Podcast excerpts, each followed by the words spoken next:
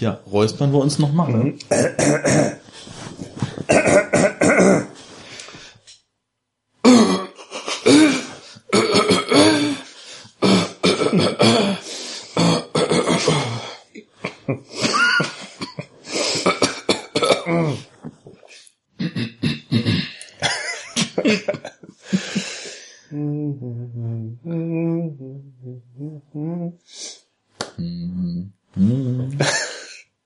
I gotta play with Star Wars. Give me Star Wars. More Star Wars. Es ist schon schön, ne? Es ist schon schön. Die Welt dreht durch.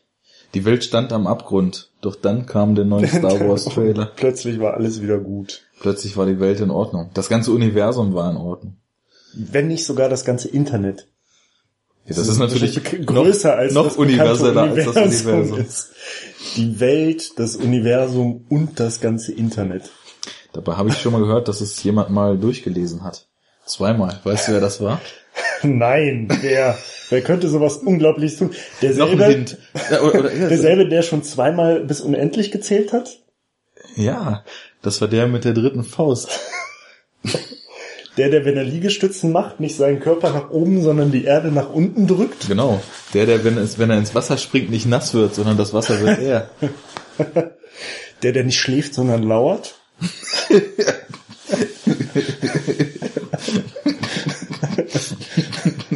Der, vor dem der Boogeyman Angst hat.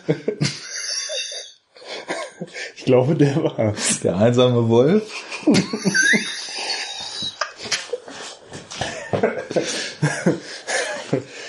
Ja, das kann sein, ne? Das, das kommt Der hin. mit der E-Mail-Adresse yahoo at äh, Mein Name. Com. googlemail at chucknorris.com. Oh Mann. Ja, aber Kennst heute soll es nicht um Chuck Norris gehen, ne? Nee, ist, Ausnahmsweise mal nicht. nee, die erste Sendung ohne Beteiligung von Chuck Norris. Wobei es geht eigentlich immer um Chuck Norris. Chuck Norris vor, vor Chuck Norris ist nach Chuck Norris. Ja. Äh, Chuck Norris entstand durch den Urknall und auch nach dem Wärmetod des Universums in 100 Heptillionen Jahren wird Chuck Norris noch existieren. Im Äther. Okay, Ja, weil Zeit ist relativ. Chuck Norris ist absolut. was für eine Alberei. Da haben wir ja unsere zahlreichen Hörer direkt in Stimmung gebracht und sagen Hallo bei Enough Talk. Enough Dog! Ja, heute, was machen wir heute? was anderes als die letzten Mal. Ja, also wir wir reden heute nicht konkret über irgendeinen Film, den wir gerade gesehen haben, äh, sondern äh, wollen mal irgendwie so ein äh, Roundup-Format genau. heute mal so ausprobieren. Was wir geguckt haben. Äh, genau, worum es halt gehen soll.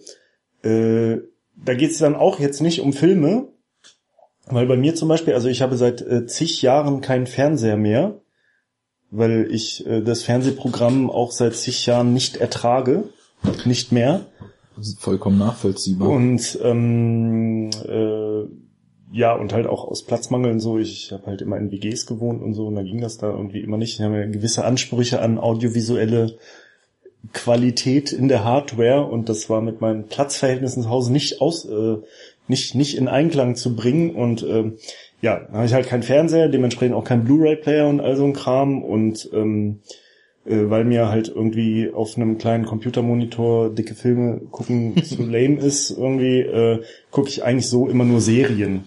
Was aber ja auch eine super äh, Sache ist, weil äh, ich gucke ja auch Serien, zusätzlich zu den ganzen Filmen, Ja. die ich gucke. Ja. Und äh, wir haben ja auch von vornherein gesagt, also das soll hier nicht straight ein Film-Podcast werden, also auch mal über Serien zu sprechen oder auch vielleicht mal Nagellack. eine Sendung, ja, Nagellack oder äh, Pediküre, das wäre auch mal was. Aber dann haben wir das vertagt und haben gesagt, heute machen wir erstmal Serien. Genau. Und äh, äh, was auch ein Thema ist, an dem man jetzt nicht vorbeigekommen ist in letzter Woche. Äh, es gab einen Trailer, der äh, auch die Welt, das Universum und das ganze Internet äh, auf den Kopf gestellt hat. Ja, Ja. Trailer ist ja gar nicht Teaser. Teaser, Teaser. Äh, zum neuen Star Wars Film. Genau. Episode mhm. 7. Und das Internet flippt aus. Das Ganze. Das Ganze. Zweimal. Zweimal. Und äh, wir flippen, flippen wir aus? Das äh, ja. ist die Frage. Ja. Wie fandst du den denn? Also so generell, wenn du jetzt sagen würdest, ist ein Teaser, wo ich denke, krieg ich Bock drauf oder ist ein Teaser? Also doch, das auf jeden Fall. Mhm. Ähm, hatten wir ja eben schon mal kurz besprochen. Also ich, ich äh, dachte zuerst irgendwie, naja, der sagt halt irgendwie nichts aus so, ne? Also eigentlich liefert er gar nichts. Wo du dann aber gemeint hast, naja, ist, deswegen ist es halt ein Teaser und der soll ja eigentlich auch nur Lust auf mehr machen und unter der Prämisse würde ich dem dann auch zustimmen. Mhm. Äh, ja, weiß nicht, also ich finde, er bringt das Star Wars Flair, dass man halt irgendwie schwer auf einen Punkt bringen kann, mhm. ähm, ja. rüber, gleich von Anfang an. Das finde ich halt cool so. Also es ist so eine, so eine Melange aus Ton, Bild, also vor allem Ton finde ich irgendwie immer so, so Soundeffekte und so eine Dramatik. Hat er irgendwie gut gebracht. Ja. Äh, und ja, Bock habe ich darauf immer. Ich meine, das Ding ist ja, selbst wenn diese Filme total scheiße werden, muss ich mir die trotzdem reinziehen. So, ja, da ne? führt auf halt keinen Fall ein Weg dran äh, vorbei das Star Wars guckt man dann halt und äh, ja, also ich muss halt auch sagen, ähm, was ich ganz nett finde, also man hat so das Gefühl, dass man so ganz kurz in ein paar verschiedene Szenen reingeschmissen wird, in denen es immer gerade um was zu gehen scheint. Also es ja, ist, also es ist sehr, sehr, sehr dramatisch. Genau, also es ist, es ist irgendwie immer so ein, so ein Gefühl für Bewegung und so eine Grunddynamik mhm. drin und äh, ich weiß nicht, also so dieser, dieser erste Shot äh, in der Wüste mit dem äh, Menschen, der aussieht wie ein, äh, als hätte er so eine, der hatte so einen Stormtrooper, Stormtrooper, äh, Stormtrooper ohne Helm, ne? Der scheint Übrigens hartes Politikum gewesen, ne? Ähm, der ist ja, der ist ja schwarz von der mhm. Hautfarbe.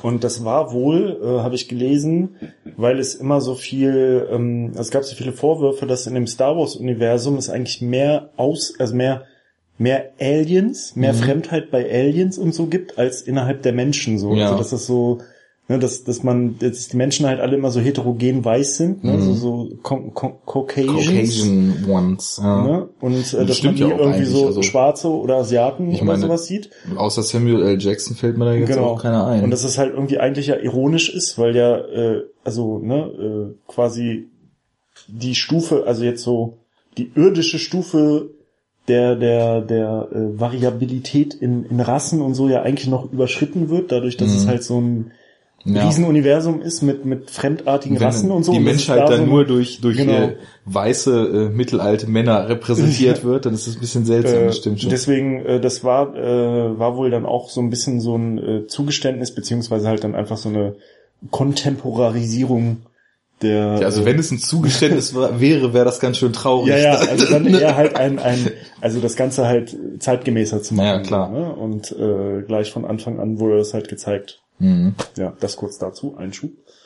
Ja, ist auf jeden Fall äh, ein völlig wichtiger und richtiger äh, Schritt, der selbstverständlich sein sollte in die richtige mhm. Richtung. Naja, auf jeden Fall hat man, also direkt wie er da so ins Bild schneit, äh, und hat man das Gefühl, der ist jetzt gerade doch dem geht's nicht so gut und der muss weg da. Und sei es, wenn dann halt nur so ein kleiner Roboter mit einem Ball durch die Gegend rollt, äh, das, das macht schon alles einen ganz guten Eindruck. Und sieht alles ziemlich gut aus, finde ich. Was ja aber auch äh, etwas ist, was J.J. Äh, Abrams jetzt äh, sich auch, obwohl ich diese Star Trek-Filme von ihm nicht sonderlich gut finde. Bisschen zu viel Lensflare, ne? So ja, leicht. Das ist es aber, glaube ich, gar nicht. Also das, das ist halt, finde ich, so totale, obwohl, also auf Blockbuster muss ja nicht die Riesensubstanz drin sein, damit man sich einen mhm. unterhaltsamen Film angucken kann, aber das ist schon Style over Substance in Reinform, weil das sieht wirklich unfassbar gut aus alles, mhm. aber ich weiß nicht, ich könnte jetzt keine Eigenschaft außer Draufgängertum zum Beispiel von, von dem Kirk da mhm, ja. so sagen, ne, und ja. das ist alles ein bisschen, das ist alles ein bisschen platt, finde ich, aber also so diese, dieses Händchen für Optik kann man mit äh, viel Vorstellungskraft dann auch aus diesen kurzen Szenen da schon so aussehen. Was ich da auch interessant finde, äh, also stimme ich zu. Und was ich auch cool finde, wo man einen Unterschied merkt, ähm, also es ist gerade so ein Unterschied von der alten Trilogie zu der neueren Trilogie. In der alten war ja ganz viel von dieser Star Wars Optik auch noch, dass es so schäbig war, ne? Mhm. Dass alles immer so so used Look war, so, ja. ne? So ja. auch diese Raumschiffe und der Millennium Falke, das war halt alles so ein bisschen so wirkte immer alles, als hätte es so seine besten Tage hinter sich und halt ja. immer so ein bisschen gebraucht alles. Das hat ja auch total zum Flair beigetragen. Genau, das hat die neue Trilogie aber irgendwie, finde ich, verlassen, die mhm. neuere. Also da wirkte vieles dann auch wieder so hochglanzpoliert ja, und so total halt schick und so. Sehr viel und, computeranimiert war mhm. zu einem Zeitpunkt, wo die Com Computeranimation eigentlich noch gar nicht weit genau, genug für das, sowas das war. Halt auch. Und ähm, jetzt, was man zumindest in dem Teaser sehen kann von den äh, neuen Star Wars Filmen jetzt, der hat, finde ich, wieder diese Optik so ein bisschen. Also so das ja. bisschen, was man da so sieht an, an Technik, an Maschinen. Mhm. Äh, Gerade dann auch diese Szenen, die dann vermutlich auf Tatooine sein werden. Mhm. Also man sieht ja viel auf so einem Wüstenplaneten. Mhm ähm, das hat halt wieder so diesen, diesen, diesen schäbigen Star Wars Look so. Und das finde ich halt zum Beispiel auch wieder cool. Ja, also es ist sowohl optisch da freut cool, sich dann so das Fanherz. Als ja? auch, dass es äh, von der Kontinuität ja total Sinn macht. Also ich meine, der Kontrast, wenn man sich überlegt, dass in der Ursprungstrilogie am Anfang halt auch noch Herrschern an Jedis quasi so das Universum clean halten und es allen eigentlich noch ganz gut geht. Ich, ich habe die, also Episode 1 bis 3 nicht allzu oft gesehen aber ich meine, so diese, diese Stadt, wo dieser galaktische Rat oder wie heißt der Tag, ne, genau, das, das sieht ja auch alles sehr pompös aus.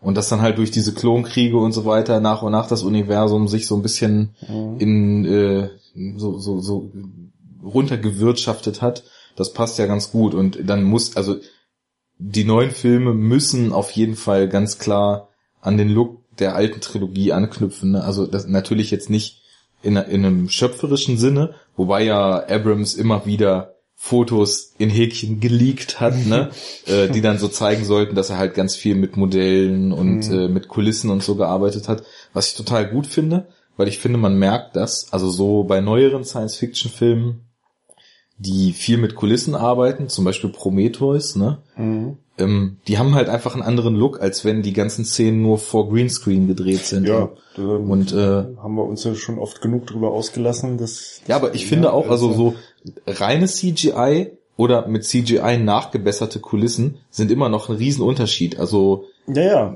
Also es, es liegen ja überall Filter drauf und Weichzeichner und es ist überall irgendwie noch ein bisschen was rein animiert, aber wenn da im Endeffekt erstmal ein Modell oder eine Kulisse benutzt wurde und da ein bisschen nachgebessert wird, das fühlt sich immer noch greifbarer an. genau, ja, das meine ich ja. Also das mhm. äh, haben wir nun schon oft genug dann auch äh, äh, zu, wie sagt man? Aber wir werden nicht müde, es immer wir weiter werden nicht müde, es weiter zu sagen, aber wir sind äh, Fan von äh, Oldschool-Tricktechnik in solchen Geschichten.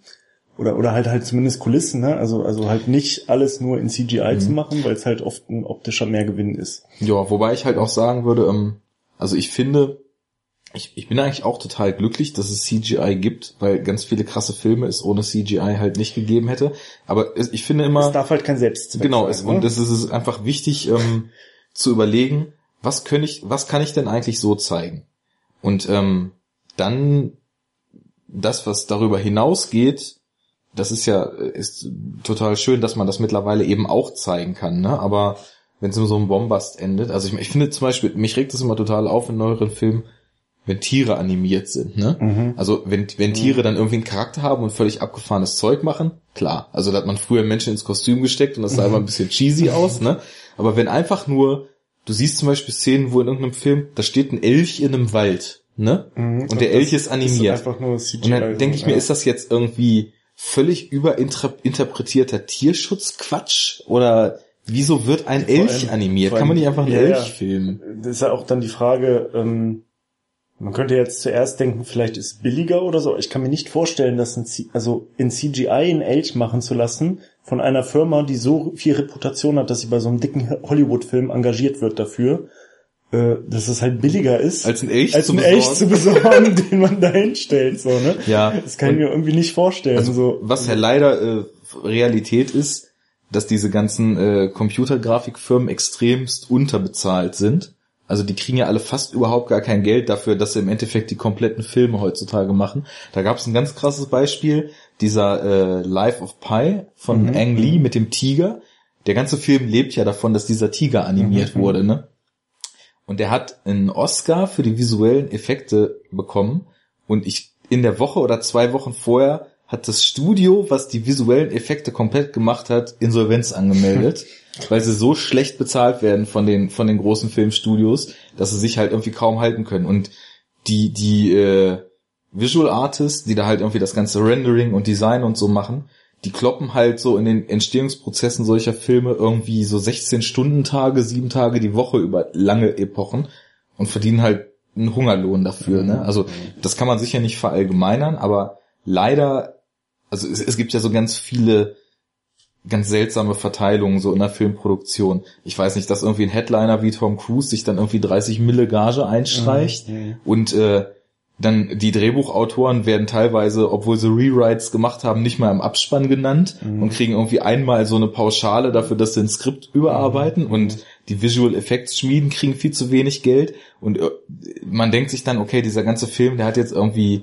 zig Millionen Dollar gekostet, wovon dann irgendwie 80 Prozent äh, der, der Hauptdarsteller eingestrichen hat.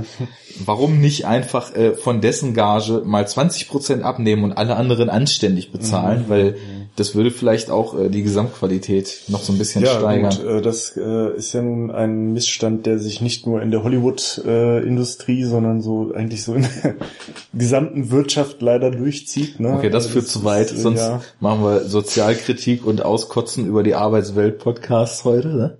Können wir ja auch irgendwann mal machen. Gäbe Okay. es genug Anlass. Ähm, Sonderedition. Sonderedition Abfuckung im Vorstellungsgespräch. zum Beispiel. ja. Gut, aber wir äh, schlagen vielleicht den Bogen zurück, ne? Ja. Also Star Wars Trailer. Genau. Äh, Riesendiskussionspunkt, ne? Du als Oldschool Star Wars Fan, Mhm. was sagst du zu dem Lichtschwert? Äh, ja.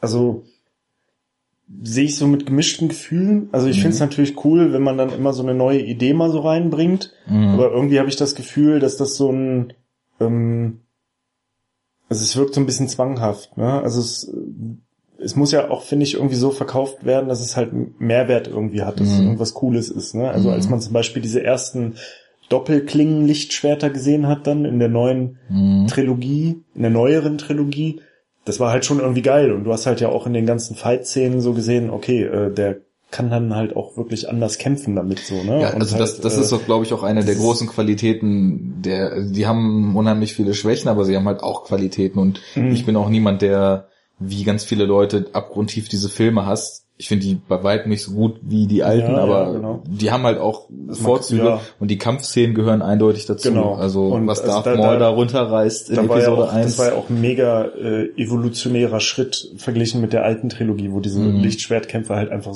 unfassbar langweilig waren, ne? Und keinerlei Dynamik hatten, so äh, kein bisschen Spannung irgendwie, kein Speed, kein gar nichts so, Mhm. ne? Und ähm, naja, um auf dieses Schwert zurückzukommen, da war das halt irgendwie ganz cool so und dann gab es ja auch so andere Varianten, zum Beispiel, dass der ähm, wie heißt er nochmal, der, der von äh, Christopher Lee gespielt wird.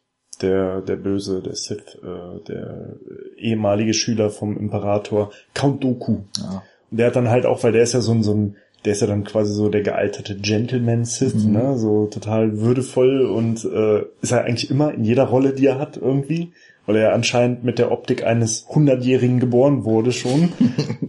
Aber ist er mittlerweile auch richtig alt. Ja, ne? ja. Also ich weiß auch gar nicht, ob der von so ganz krassen B- B-Darstellern mal abgesehen dann auch irgendwann vielleicht so der Schauspieler mit den meisten Filmrollen überhaupt wird. kann Weil sein, der hat ja. ja ganz oft nur so kleinere Auftritte und wenn du dir dessen Filmografie anguckst, der dreht konstant seit 50 Jahren, so hat er fünf, sechs Filmauftritte Ja. im Jahr mindestens, ne? Und man hat ihn ja immer nur im Kopf als diesen alten, bärtigen Mann schon so, ne? Ja, Also auch schon so, seit Jahrzehnten. So sieht er auch ganz schön lang schon aus irgendwie. Und, na jedenfalls, der hatte ja dann auch so ein Lichtschwert, das dann so, wo der, wo der Griff so gebogen war, um dem Ganzen, damit das so ein bisschen anmutiger aussieht, ne? Und Ja. so seiner, seiner, seiner Edelmannheit sozusagen entspricht. Das habe ich dann halt so noch so abgenommen, ne? Ja, und jetzt dieses neue Lichtschwert, also mit diesem seitlichen, nennt man das denn? Da gibt's ein Fachwort für, Ja, habe das- ich noch nicht mal gelesen. Das ist Wenn ja halt jetzt so, so ein typisches europäisches Ritterschwert. Ja, genau, wie, so, wie man sich so ein Ritterschwert Früher vorstellt. nur mit dem Griff war das ja eher so Samurai-Schwert. Genau, einfach nur so eine Klinge Ja. mit einem, und die Verlängerung der Klinge war der Griff und dann Mhm. sind da halt jetzt noch so zwei Zacken rechts und links, äh, so dass es aussieht wie so ein Kreuz. Mhm. Ähm, Prinz Arthur und ja, Kreuzritter. Also ich frage mich halt so, wo da so der Nutzen ist, also wo da so der Mehrwert ist. Ich habe jetzt irgendwas so gelesen, da haben dann auch schon irgendwelche Fan-Diskussionen stattgefunden. Äh, so, ja, kein Wunder, ich meine, man muss sich mal überlegen, wie oft werden bei Lichtschwertkämpfen im Star Wars-Universum die Hände abgeschlagen, ne? ja. So, und das könnte ja effektiv verhindert werden, weil die machen ja immer so einen Move, wo sie dann so die Klinge an der anderen Klinge so lang führen, Mhm. ne, wenn sie quasi so äh, beide Klingen so ineinander verhakt sind und Mhm. dann ziehen sie das halt so hoch, so lange bis sie dann irgendwann quasi so am, am Handgelenk ankommen Mhm. und ne, äh, weiß ich nicht, aber das wirkt für mich so ein bisschen konstruiert und halt auch so ein bisschen so, als müssten sie jetzt halt unbedingt einen neuen neues Lichtschwert-Gimmick. Oh, da so gab's auch ein super so. bekloppten, beklopptes Gerücht. Das habe ich letztens im Radio Tatooine Podcast gehört. ne? Ist ein Star Wars Podcast. Mhm, Auch äh, sehr cool. Aber da, da, da geht es, äh, es gibt Gerüchte oder gab Gerüchte, ist jetzt schon eine Weile her, um die Eröffnungsszene von Episode 7. Mhm. Und da tatsächlich irgendwie äh, so Rumor auf, dass der Film damit losgeht, wie Luke Skywalkers abgeschlagene Hand mit dem Lichtschwert in der Hand durchs Weltraum fliegt und dann in irgendeine Planetenatmosphäre eintritt und dann diese Hand mit dem Lichtschwert auf irgendeinem Planeten landet, ne?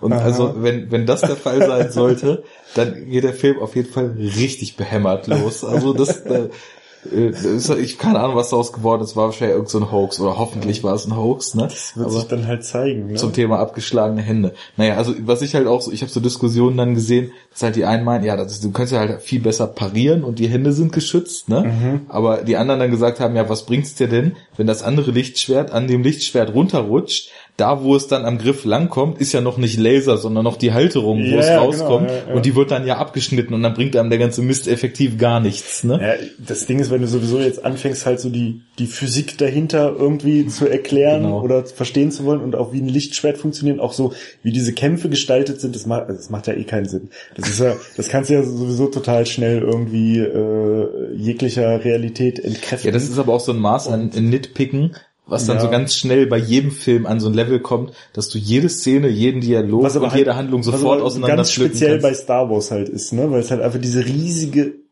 Nerd-Fan-Gemeinde gibt, die halt wirklich über die letzten Mhm. hinter, hinter, hinterletzten Mini-Details noch irgendwie sich äh, Tage und Wochen lang in Streitgesprächen ergeht und das ist dann halt, da wird dann halt alles auseinander analysiert. Wenn aber du dann überlegst, dass es im Netz halt stundenlange Videos gibt, mit dem Zweck zu demonstrieren an jedem nur denklichen Detail, wie scheiße Episode 1 Ja, bis ja, 3 sind ja, ja. und die Zehntausende und Hunderttausende an äh, eifrigen Fans haben, dann ist das schon sehr, weiß nicht, ja, also deswegen Lichtschwert, ja, muss man halt gucken, ne, ob es da noch mehr gibt, ob es da noch mehr ab. Also ich fand ja immer schon, ich hätte es immer schon cool gefunden, wenn sie statt mal immer verrücktere Lichtschwerter sich auszudenken, halt so diese dieses Grundprinzip von so einer ähm, starren Energiewaffe so, ne? äh, mh, Also sowas Klingenartiges. Also wenn sie da halt so was Cooleres machen würden. Mhm. Also so andere Waffenarten, die jetzt so klassischen, klassischen, ähm, wie nennt man das, in so Nahkampfwaffen mh. entsprechen, aber in so einer Star Wars Laser-Version.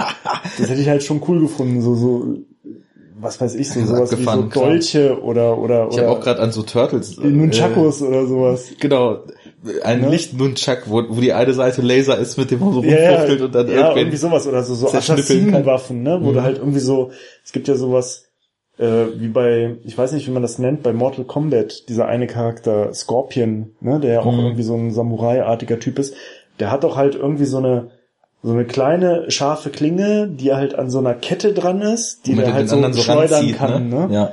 Und die dann so einen Widerhaken hat und die kann er dann in jemanden sozusagen so reinschleudern und dann verhakt sich die in seinem Körper und er kann, da dachte ich mir auch so, da könnte man auch was Geiles machen, oder eine Laserpeitsche. Weißt du? das, Nicht schlecht. ja, das hätte ich halt immer interessant gefunden, so. Mhm. Also interessanter statt halt jetzt irgendwie so ein immer abgefahrenes. Ja, ja. Oder jetzt so noch irgendeine total crazy neue Farbe für ein Lichtschwert Mhm. oder sowas.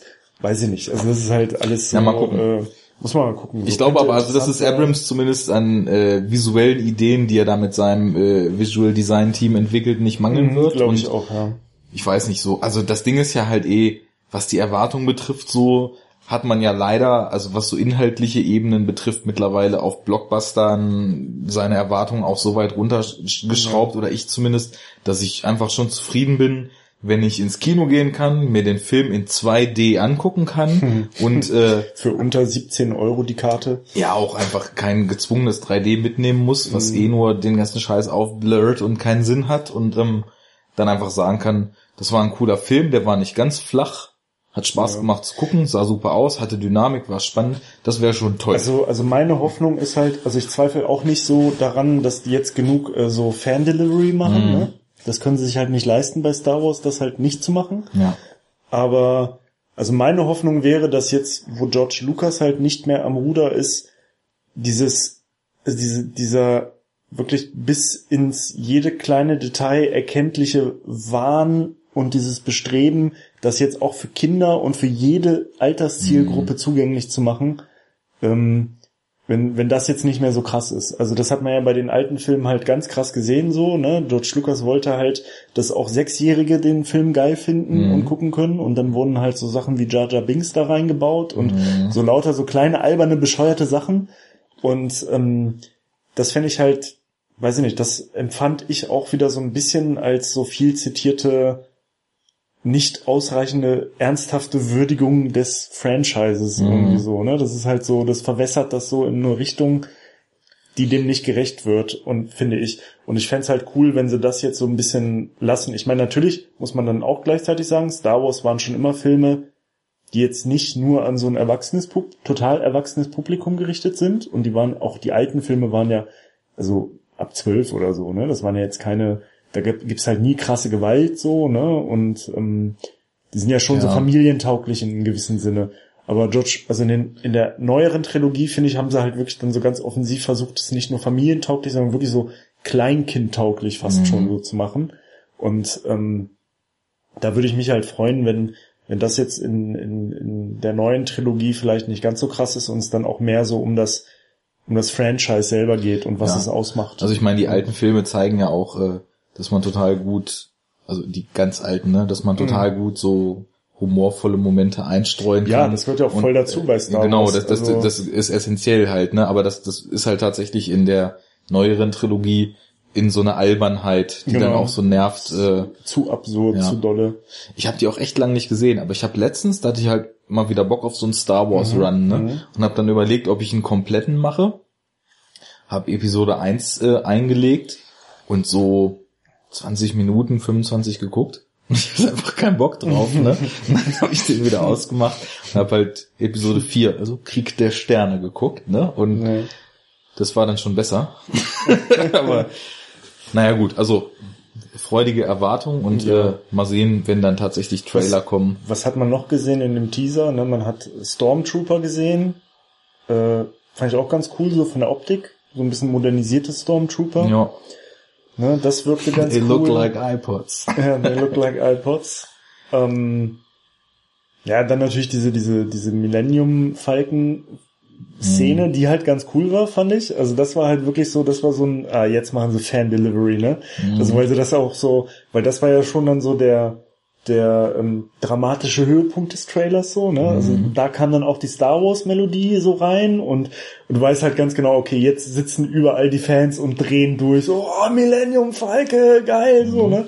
Und dann halt auch cool, cool gefilmt, Mhm. finde ich. Der fliegt ja so im Looping. Das kann aber Abrams auch Ne? ziemlich gut. Also das mochte ich, Ähm. die, so die Luftschlachten, die es da Mhm. gab, mochte ich in den Star Trek Filmen auch. Also Ja, und äh, das war halt eine geile Szene so, ne? Also Mhm. da dachte dachte ich mir so, ah cool, das äh, wird schon klappen. War natürlich halt auch, hast halt auch gesehen, CGI Falke so, ne? ja, wobei das dann halt so die Frage ist. Also sie haben ja definitiv einen Falken gebaut so und dann schauen wir mal, wie der so zum Einsatz Ja. kommt als Modell. Also, wie gesagt, im Endeffekt, man kann halt inhaltlich nichts sagen, man kann nichts groß erkennen an diesem, man kann dann nur so rumspekulieren, äh, worum es geht, was passieren wird. Man sieht, ja- also man kann halt nur spekulieren, gut, es findet anscheinend viel auf Tatooine statt, ne? Ich würde jetzt mal annehmen, dass das Tatooine ist, was man da immer sieht. Ja, aber das ist halt auch wieder Ähm, so die Sache, wenn man dann von zwei angeteaserten Szenen auf so eine Gesamtdramaturgie schließt, Ja. das muss halt auch wieder gar nichts Ja, heißen. ja. Es kann halt auch sein, dass als Fanservice einfach Tatooine da jetzt im Teaser viel drin ist, der, der Film aber durch die halbe Galaxis jagt Kann auch sein, irgendwie, dass es ne? eine Parallel Dimension ist und es gar nicht Tatooine ist. Paralleldimension? Wie kommst du denn auf sowas? Vielleicht sogar ein anderer Zeitstrahl? Nein! Weißt du was? Genau, es wird nämlich so sein. Han Solo reist in die Vergangenheit zurück, trifft sein altes Ich. Das alte Ich steht mit der Shotgun da und sagt, I've been waiting for you. Wo hast du das denn gesehen? Oh, irgendwie, ich weiß auch nicht. Ach genau, diese Woche kam ja noch ein zweiter Trailer raus. Ja. Hm, Der nicht ganz so große Wogen äh, geworfen hat. Also ich, ich habe da jetzt noch keine riesigen Fan-Diskussionen und äh, Reaction-Videos bei YouTube gesehen und so. Aber eine äh, Filmreihe, die wir auch sehr mögen und mit der wir uns auch schon beschäftigt haben. Und mit der wir sogar unseren Podcast eröffnet haben. Richtig, äh, es äh, kommt auch ein neuer Terminator-Film. Arnie als doppelter Terminator. Dedim, dem, dedim. Ähm, Ja, Genesis. Genesis, komisch geschrieben. Mhm. So dass man erstmal fünf Fake-Trailer findet, wenn man sich den angucken Ja. muss. Und- Und, ja. Ja. ich weiß nicht. Also du hast den gestern ja- schon mal geguckt, ne? Ich, ja, ich habe den auch, also ja, gestern oder vorgestern kam er, glaube ich, raus. Und ich habe ihn schon ein paar Mal geguckt. Also und äh, ich sag's ja ganz offen, also ich bin ein harter Terminator-Fan so. Das ist eins meiner Mhm. Sollte auch schon klar geworden sein. Lieblingsfranchises. Und ähm, also ich hatte jetzt nach den dritten und vierten Teil auch keine großen Hoffnungen mehr, dass das ein geiler Film wird. Und äh, bin dementsprechend mit, mit, nicht mit ganz so großen Erwartungen daran gegangen, aber nichtsdestotrotz muss ich sagen, also so richtig geil fand ich es auch nicht. Also auch die niedrigen Erwartungen wurden nicht unbedingt erfüllt. Also es, ich weiß es nicht. Es kann sein, dass es vielleicht ein guter Film wird, aber es sah schon so ein bisschen, also es war schon zu crazy so. Also das ist, das ist so ein Trailer, der ist zweieinhalb Minuten lang.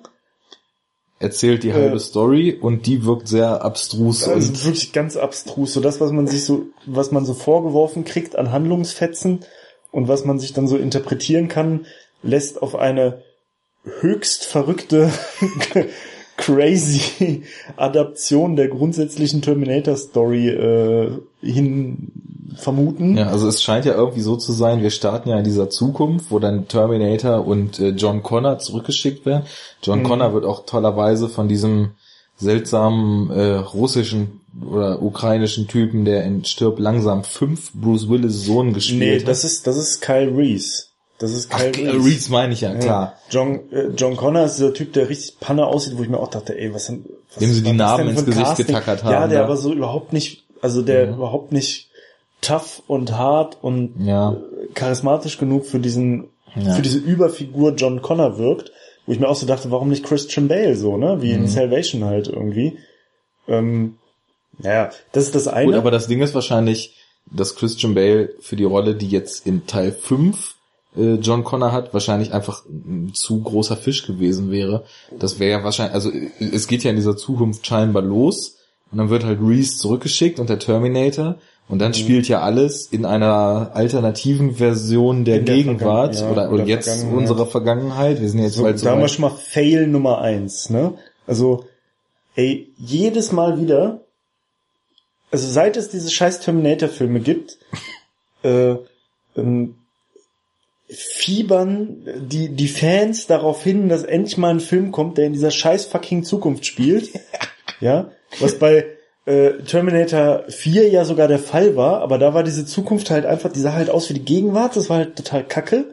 So, Das, das war, überhaupt so wie das, was man- Arizona in der Gegenwart. ja, ne? das war halt überhaupt, hatte überhaupt nicht diese ganze ähm, Terminator-Optik, die immer so angeteasert wurde. Nee, was man sehen wollte, ist halt das, womit Terminator 1 und 2 eröffnen und nicht, äh, Genau. Nicht genau, irgendwie ne? eine Man Wüste. wollte die, die dicken Schlachten und diese Heerscharen an, an Endoskeletten, die dann Mhm. halt auf offenem Feld da irgendwie nachts total die dicken Laserschlachten machen und so. Und dann sehe ich diesen Trailer und der fängt natürlich wieder genauso an, Mhm. ja, Zukunft, und du siehst diese HK-Viecher da so lang Mhm. fliegen, ne, und du siehst Endoskelette und so. Und dann guckst du eine halbe Minute diesen Trailer und dann kommt wieder, ach, es geht wieder in die Vergangenheit und hm, na, jetzt nochmal in eine alternative Zeitlinie und ah, der Film spielt schon wieder in der Gegenwart. Diesmal ein bisschen anders. Ich denke mir so, was soll das, ey, man, seit Jahrzehnten schreien die Fans danach, ja, und es bietet sich so an.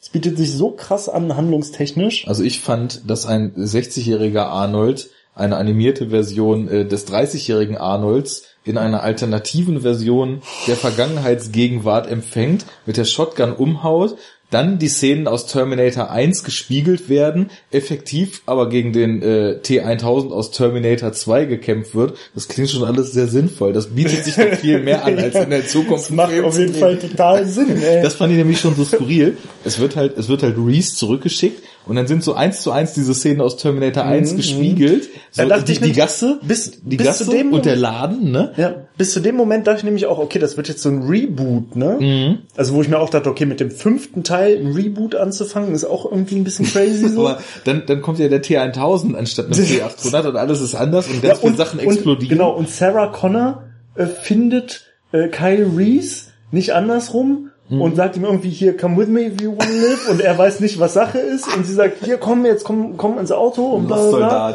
und erzählt ihm dann da die Story und es ist halt alles so total auf den Kopf gedreht und Kyle Reese kommt an und hat keinen Plan, was abgeht Ja. und Sarah Connor erzählt ihm alles und der T1000 oder wahrscheinlich noch höher entwickelt, was weiß ich, rennt da irgendwie auch noch rum und dann, und dann auch, also Arnie, ja? So, du siehst einen 60-jährigen Arnold Schwarzenegger, 65-jährig, ja? So, offen, er kann in diesem Film nur den ein Terminator sein, ja? Es ist, ist alles andere macht keinen Sinn. Er muss ein Terminator sein. Es wurde Wie erklärt man das, der altert? Das ist doch total den Arsch. Wie kann denn der Terminator altern und auf einmal 60, 65 Jahre alt sein? Ja, das, Was, was geht da ab? Also wollen Sie jetzt sagen, okay, okay, er besteht aus, äh, ja, er besteht ja aus lebendem Gewebe über einem äh, Endoskelett und dieses Leben, wenn dieses Gewebe lebend ist, muss es ja auch irgendwie wette, altern. ich und so. wette, Ach, und gleichzeitig wird es auch schmaler und unmuskulöser und kleiner und der riesige, riesige Endoskelett-Body darunter auch natürlich. Äh, Das, ist doch, das Weißt wurde du, doch immer so erklärt, das wurde doch immer so erklärt, dass dieser Körper um den T800 herum so unfassbar muskulös sein muss und so riesig, weil dieses Vieh so riesig ist, ne? Und weil du halt einfach einen riesig muskulösen, krassen Körper brauchst, damit der dieses ganze Endoskelett abdingst. Aber das ist alles wird ja Carbon alles, alles und Mikroprozessoren. Ey Mann, was soll das? Da, da wurde halt moderne Computertechnik genutzt. Und dann kannst du dir aus Ja. dem 3D-Drucker das Endoskelett, und so. ja, ja, Ja. Und was ich mich vor allem auch frage, auch, also gerade, ne, so mit, mit dem, wo, wie wir uns so äh, unsere, unsere sportliche Freizeit verbringen, wie kann man eigentlich in einer Endzeit-Dystopie-Zukunft, in der es kaum was zu essen gibt, so heftig aufgepumpt werden, wie der Kyle Reese in dem Film, Genau, der das, zurückgeschickt das fiel mir dann auch auf. So, dann, dann haben sie den da irgendwie gezeigt. Kyle Reese, und dann ist das auf einmal so, so ein Pumper-Buddy. So, Ja, aber so irgendwie richtig mies. Ja, so ein, so das ein passt doch auch überhaupt nicht zu diesem Klopspumper. Genau, das passt ja überhaupt nicht in die Handlung und halt auch so in dieses Jahr, das sind jetzt irgendwie die, ich meine, die sind ja tendenziell wahrscheinlich eher alle so latent unterernährt. Ja, das denke ich mir nämlich. Also ich meine, Reese früher, Michael Bean, der war ja total äh, schlank so. das geht ja nicht anders. Typ halt, Ne? ne? Also ich finde, sie hätten als neuen Terminator Rummelsnuff einsetzen sollen. Rummelsnuff versus Oder Ronnie. Ronnie Coleman. Ja, oder äh, Hulk. Ja, ich weiß auch nicht. Also das war alles so, das war so ein, ich finde, da hat man keine Linie erkannt. Das war so, das Wie war so- so, so, ein Flickenteppich, so an Es soll alles nur so auf. Irrheit irgendwie Genau, ausgelegt an sein. irgendwelchen Fragmenten, die halt irgendwie entfernt so mit Terminator zu tun Mhm. haben und dann irgendwie so mit dem, mit der, mit der Voraussetzung oder mit dem Ziel so, ah, jetzt machen wir was, womit keiner gerechnet hat Mhm. und jetzt machen wir das alles total crazy und absurd und so. Und das ist irgendwie so, also, ich meine, ich will jetzt nicht verneinen, dass da vielleicht nicht trotzdem irgendwie ein halbwegs unterhaltsamer, interessanter Film bei rumkommt. Vielleicht wird es einfach Hochglanz-Trash. So, das ja, aber ich meine, da steckt halt, das hast du ja auch schon gesehen, da steckt halt wieder Budget hinter, ne? Und all so ein Kram. So, das, Fall. das wird halt kein, kein B-Movie-Scheiß werden. Nee, nee, nee. Aber, ähm, und du hast halt auch schon gesehen, sie ähm, machen ja auch, man hat dann ja so eine Verfolgungsjagd wieder gesehen, ne? Und da gibt's dann halt auch so richtig schön Oldschool-Action und alles äh, explodiert und äh, das ist alles cool so, aber es ist irgendwie, ich weiß nicht, also ich finde so dieses, dieses, ähm, dieser Mark, den, ähm, den James Cameron gesetzt hat mit den ersten beiden Teilen, ne? Das sind halt so große Fu Fußstapfen und es, dieses Franchise hat es halt nicht mehr ansatzweise geschafft, da äh, in diese Fußstapfen halt adäquat zu treten so. Und das merkst du halt irgendwie. Und wenn das jetzt wirklich also so crazy wird, wie das da in diesem Trailer irgendwie den Anschein hatte, weiß nicht. Ich meine, wenn das, wenn da nicht Terminator draufstehen würde und wenn das halt einfach, wie gesagt, nicht diese diese, diese heftigen Fußstapfen hinterlassen würde durch diese Cameron-Filme, sondern würde ich halt so sagen, ja, okay, crazy, verrückter, matter Actionfilm mit Mhm. geilen Effekten, so kann ich mich drauf einlassen, aber da bin ich dann halt immer so ein bisschen enttäuscht halt so. Ja, das sind große ist- Fußstapfen. Aber weißt du, was vielleicht in diese großen Fußstapfen treten könnte? Ein Hybrid-Dinosaurier. Da war wohl heute jemand auf der Überleitungsuniversität. Hä, Überleitung? Semester. Ich habe mir einfach nur gedacht, dass in große Fußstapfen Dinosaurier reintreten können. könnte da reinpassen? Zum Beispiel Dinosaurier. Ja, da müssen wir aber nicht so viel drüber reden. Es kam ja auch der neue Jurassic Park, Jurassic World Trailer raus. Und den fand ich einfach nur total uninteressant. Ja, war halt so wahllos, ne? Also relativ inhaltslos. Äh, Computerdinosaurier laufen über eine Insel und alles muss noch krasser, noch extremer und noch verrückter als früher. ja, das Ding ist, also ich weiß nicht, Jurassic Park äh, gab's ja dann auch, wie viele Filme gab's davon? Drei? Drei, Drei? haben sie gedreht, ja. Ich kenne halt nur den, den Originalen, der ja dann damals auch schon eine gewisse ähm, äh, Relevanz hatte. So, Also ne? der war mehr als relevant, der war schon auf Effektschiene und so weiter, war der schon bahnbrechend damals. Also, ja, und äh, Spielberg war das ja, ne? Genau. Und ähm, ja, weiß nicht, den fand ich halt auch cool. Also es ist jetzt auch ein Film, wo ich sage, den habe ich jetzt halt Ewigkeiten schon nicht mehr gesehen, so. Hm, Krieg ich auch nicht. nicht mehr so total auf die Reihe, was da genau alles abging, aber ich weiß, der war halt ziemlich hochkarätig besetzt. Ja, Sam Neill hat zum Beispiel mitgespielt, genau. Laura Dern. Dann der, der gestorben ist, dieser Sir irgendwas, äh, dieser alte Typ, der da in dem, also der quasi diesen Milliardär gespielt hat, diesen Industriellen, der quasi diesen ganzen Park finanziert hat und das ganze Projekt ins Leben gerufen hat. Das Ja. ist irgend so ein ganz klassischer, alter, ehrwürdiger Schauspieler, Mhm. der Sir irgendwas bla bla heißt, der ist auch irgendwie gestorben vor ein paar Jahren. Mhm. Ähm, Dann war doch hier ähm, von The Fly, wie heißt der denn nochmal? Jeff Goldblum, Jeff Goldblum war auch dabei, ne? genau. Und Also gute Namen auf jeden ja, Fall. für und das war Zeit. halt eine richtig dicke Produktion so, ne, richtig big budget. Was und, ich auch sagen muss, ähm, das, das war vor allem auch noch ähm, so ein Vertreter von Blockbustern alter Schule. Mhm. Und zwar, also er, er hat extrem Effekte revolutioniert, hat ja damals äh, sowohl mit Modellen als auch mit Ja, Computeranimationen aber halt viel extrem Modellen, viel ne? gezeigt. Genau. Also- aber man sieht halt in diesem ganzen Film, ich weiß nicht mehr die genaue Zahl, 12 oder 15 Minuten lang sieht man Dinosaurier, ne? Und ich, In, in dem in dem ersten, ersten? Jurassic Park, genau. Und dadurch haben die halt, lange, es, es dauert sieht, ne? super lang, es wird total lang so ein Spannungsbogen aufgebaut, so dass du, also als ich den damals geguckt habe, so als Pöks, ne, oder so, weiß Ja, nicht, wann war das denn? Also 95 schon, glaube ich, ne, also schon ich, so mit 20 Jahre fast ja, her, ja, ne? so mit 12, 11, 13 den Dreh muss ich den gesehen haben und das war halt wirklich so, dass man total drauf hingefiebert hat, dass diese Mhm, Dinosaurier kommen und die einen dann richtig geflasht haben. Und wenn ich mir überlege, dass jetzt in dem neuen Trailer man im Endeffekt wahrscheinlich schon mehr Dinosaurier sieht als in Jurassic Park 1 insgesamt und die vor allem auch einfach aussehen wie billigste Computeranimation. Ich finde, die Dinosaurier sehen so scheiße aus. Mhm. Die sehen wie in so einem äh, Pro7 Games Videospiel sehen die aus. Also dieser sahen jetzt so aus dem, was ich in meiner 15 bis 20-jährigen dunklen Erinnerung an diesen Film habe, würde ich aber auch schon aufgrund dessen alleine sagen, dass äh, die damals in Jurassic Park 1 besser aussahen als jetzt in dem Trailer. Das hätte ich nämlich auch gesagt. Also Was halt schon eine Ansage ist. Ne? keine Also, Ahnung, wie das dann heute auf Blu-ray aussieht, auf einem großen Fernseher, Ja. aber allein schon so diese ganzen Modelle, das, ich meine, ein Modell sieht halt immer dann wieder besser aus als was animiertes, ne, weil Mhm. es halt was echtes ist und ich weiß nicht, diese epische Szene, wo so der Tyrannosaurus Rex Fuß da so Mhm, neben neben der Tür oder was das ist so lang trampelt und auch so diese Raptoren damals, das hat das war schon alles irgendwie hoch hochqualitativ so was die Effekte da Ja, geliefert aber haben. da war halt auch wieder, ne, merkst halt also auch abgesehen von den Effekten, also das, was wir jetzt eben besprochen haben, wie dann so der Handlungsbogen aufgespannt wird. Da haben halt Figuren erstmal Raum bekommen in dem Film Ja, also vor damals. allem, also da ist halt irgendwie mehr, ähm, ja, mehr Zeit, ne? Also Mhm. wurde sich halt für solche Sachen immer mehr Zeit genommen und es ist halt nicht so, es wird nicht alles so durchgejagt und so versucht so möglichst, also so eine möglichst hohe Event per Minute äh, Mhm. Frequenz so zu machen, was man ja, was ja so ein Gefühl hat, ist, dass man jetzt immer hat bei Filmen so, dass, also versucht wird, die einfach so zu, voll zu packen. Ja, genau. Möglichst viel Kram. Viele Wirkung erzielt man nur durch viel zeigen. Das scheint so das Naja, Motiv heutzutage genau, ich zu frage sein. mich da halt immer, also was ist, ich frage mich halt immer, was ist, was ist der, der, der ähm, Sinn dahinter oder was ist die Absicht? Ne? Mhm. Das passiert ja auch nicht zufällig. Also es ist halt, so aus meiner Warte denke ich mir immer so, also okay, offensichtlich halten sie den Zuschauer heute für viel dümmer als früher.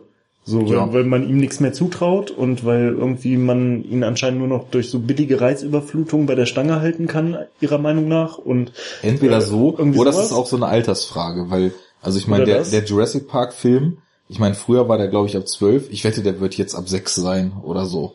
Oder vielleicht ich meine, auch ab zwölf. noch, noch zugänglicher ist wieder Aber für noch jüngere ja, das, Leute. das da ist halt immer auch für ganz junges Publikum irgendwie greifbar gemacht werden soll.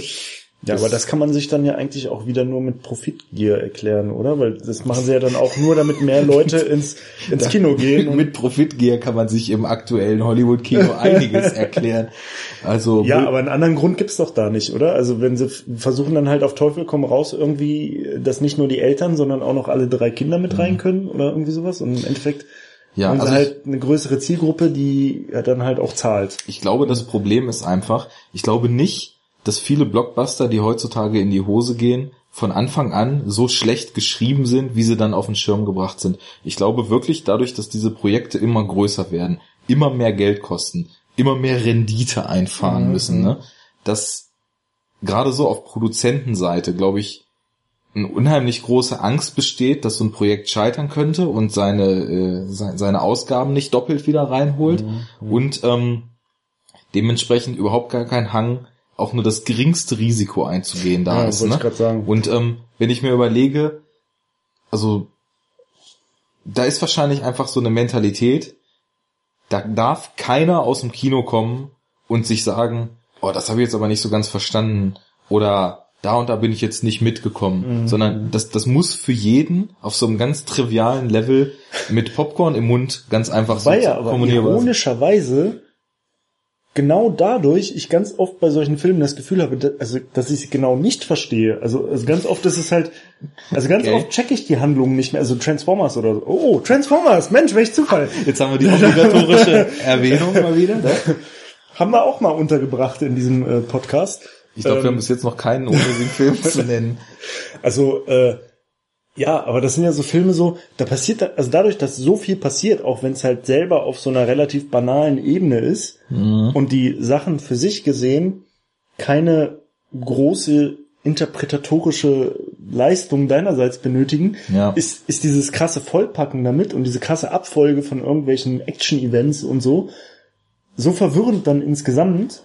Also, also ich, ich weiß nicht, ich habe, obwohl das alles so simpel ist, also vielleicht gerade dadurch, ich verstehe das ganz oft irgendwie nicht.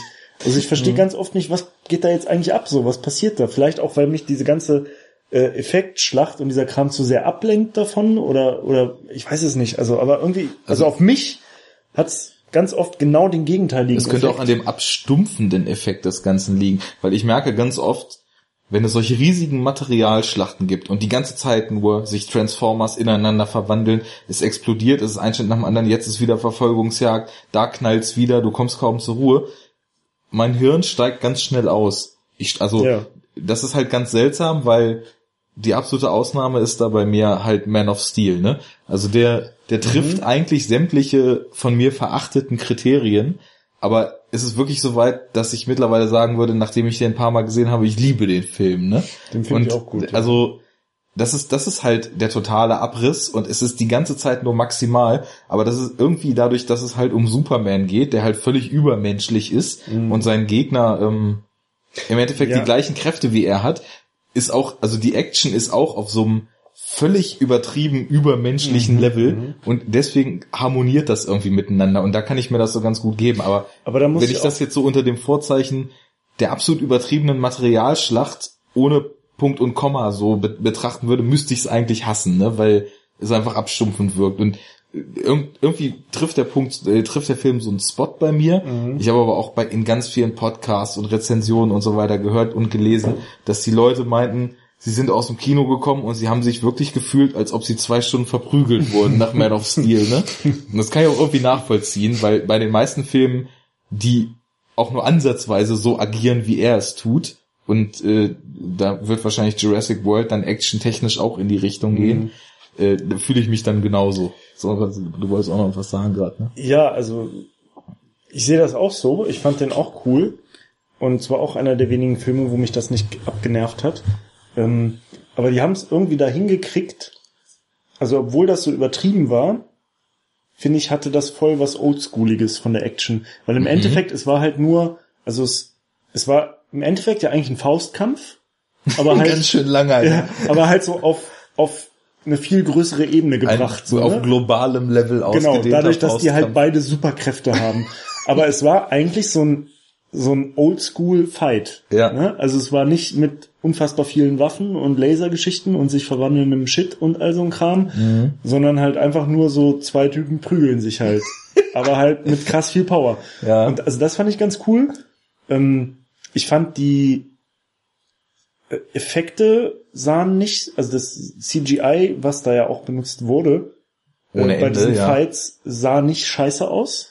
Ich würde, glaube ich, sogar so weit gehen, dass ich sage, aus das irgendwie. ist, was so, was so Action-Abrisse betrifft, das perfekteste CGI, was ich bis jetzt gesehen habe. Also, das liegt aber auch an diesem Snyder-Look. Dadurch, dass er die ganze Zeit auch ähm, immer so ein so ein Filter darüber hat. Also es sieht ja nie ein Bild, auch wenn nix animiert ist, so aus, als hältst du einfach auf den Raum eine Kamera. Ja. Ne? Da sind immer Filter drüber. Es ist ein sehr harter Kontrast in den Bildern immer drin. Ne? Und äh, dadurch ist die CGI so total mit dem Gesamtlook des Films verschmolzen Ja, irgendwie. genau. Also es fällt gar nicht so auf. Wenn man nicht so drauf achtet, checkt man es gar nicht. Und es hat halt so einen so einen realistischen Look und Feel, so ne, so ein bisschen Real-Life-mäßig halt irgendwie so. Und das, äh, ich glaube, diese Kombination, ne, also dieses so so eine Oldschool-Action, nur halt auf einer viel größeren Dimension und dann halt auch so eine nicht aufdringliche CGI-Optik. Mhm. dann geht das halt wieder. Aber das schaffen halt ganz wenige nur, ne? Ja. Also ganz oft Ja. ist es halt nicht so. Und Ja. dann machst du halt irgendwann zu so. Und ähm, ja, Jurassic World, weiß ich jetzt nicht. Also ich jetzt würde ich jetzt auch eher mutmaßen, dass der auch so in die letztere Kategorie eher fällt, was das angeht. Ja, ich hat sich auch nur angeboten, über den Trailer noch zu sprechen, Ja. weil da auch ziemlich viele Aber- Mhm. Leute doch doll drauf abgehen. Aber mich interessiert der Film gar nicht. Das ist das Letzte, was ich dazu sagen muss irgendwie. Apropos echsenartige Wesen. mit nicht ganz so großen, nicht, nicht, nicht ganz so großen Fußstapfen, aber äh, noch etwas absurder. Ich habe doch was gesehen neulich, ist mir gerade eingefallen, Mhm. Okay. worüber wir auch geredet haben. Ich habe ja einen Michael Bay Film gesehen, Was gab's denn? den neuen Turtles Film. Ach, okay, Ja, alles Den klar. habe ich mal neulich so zufällig weggeguckt und äh, ich hatte das zuerst gar nicht so auf dem Schirm, dass der auch von Michael Bay ist. Mhm. Und dann habe ich aber beim Film immer schon so gedacht, hm, das kommt dir auch irgendwie bekannt vor, diese Art, wie man so Sachen inszeniert. Und dann hatte ich so die Ahnung, dann hat, mir- hat nicht irgendjemand neulich erzählt, dass dieser Turtles, der neue Turtles-Film von Michael Bay ist. Na, er hat ja nur so, produziert, oder aber produziert. Ja, ja. Und dann kam in den Credits kam das halt so, ne? Mhm. Und dann so, okay, alles klar. Und äh, ja, habe ich geguckt. War auch irgendwie verrückt, weil, also die haben so auch, das war ja auch so ein Reboot sozusagen, ne?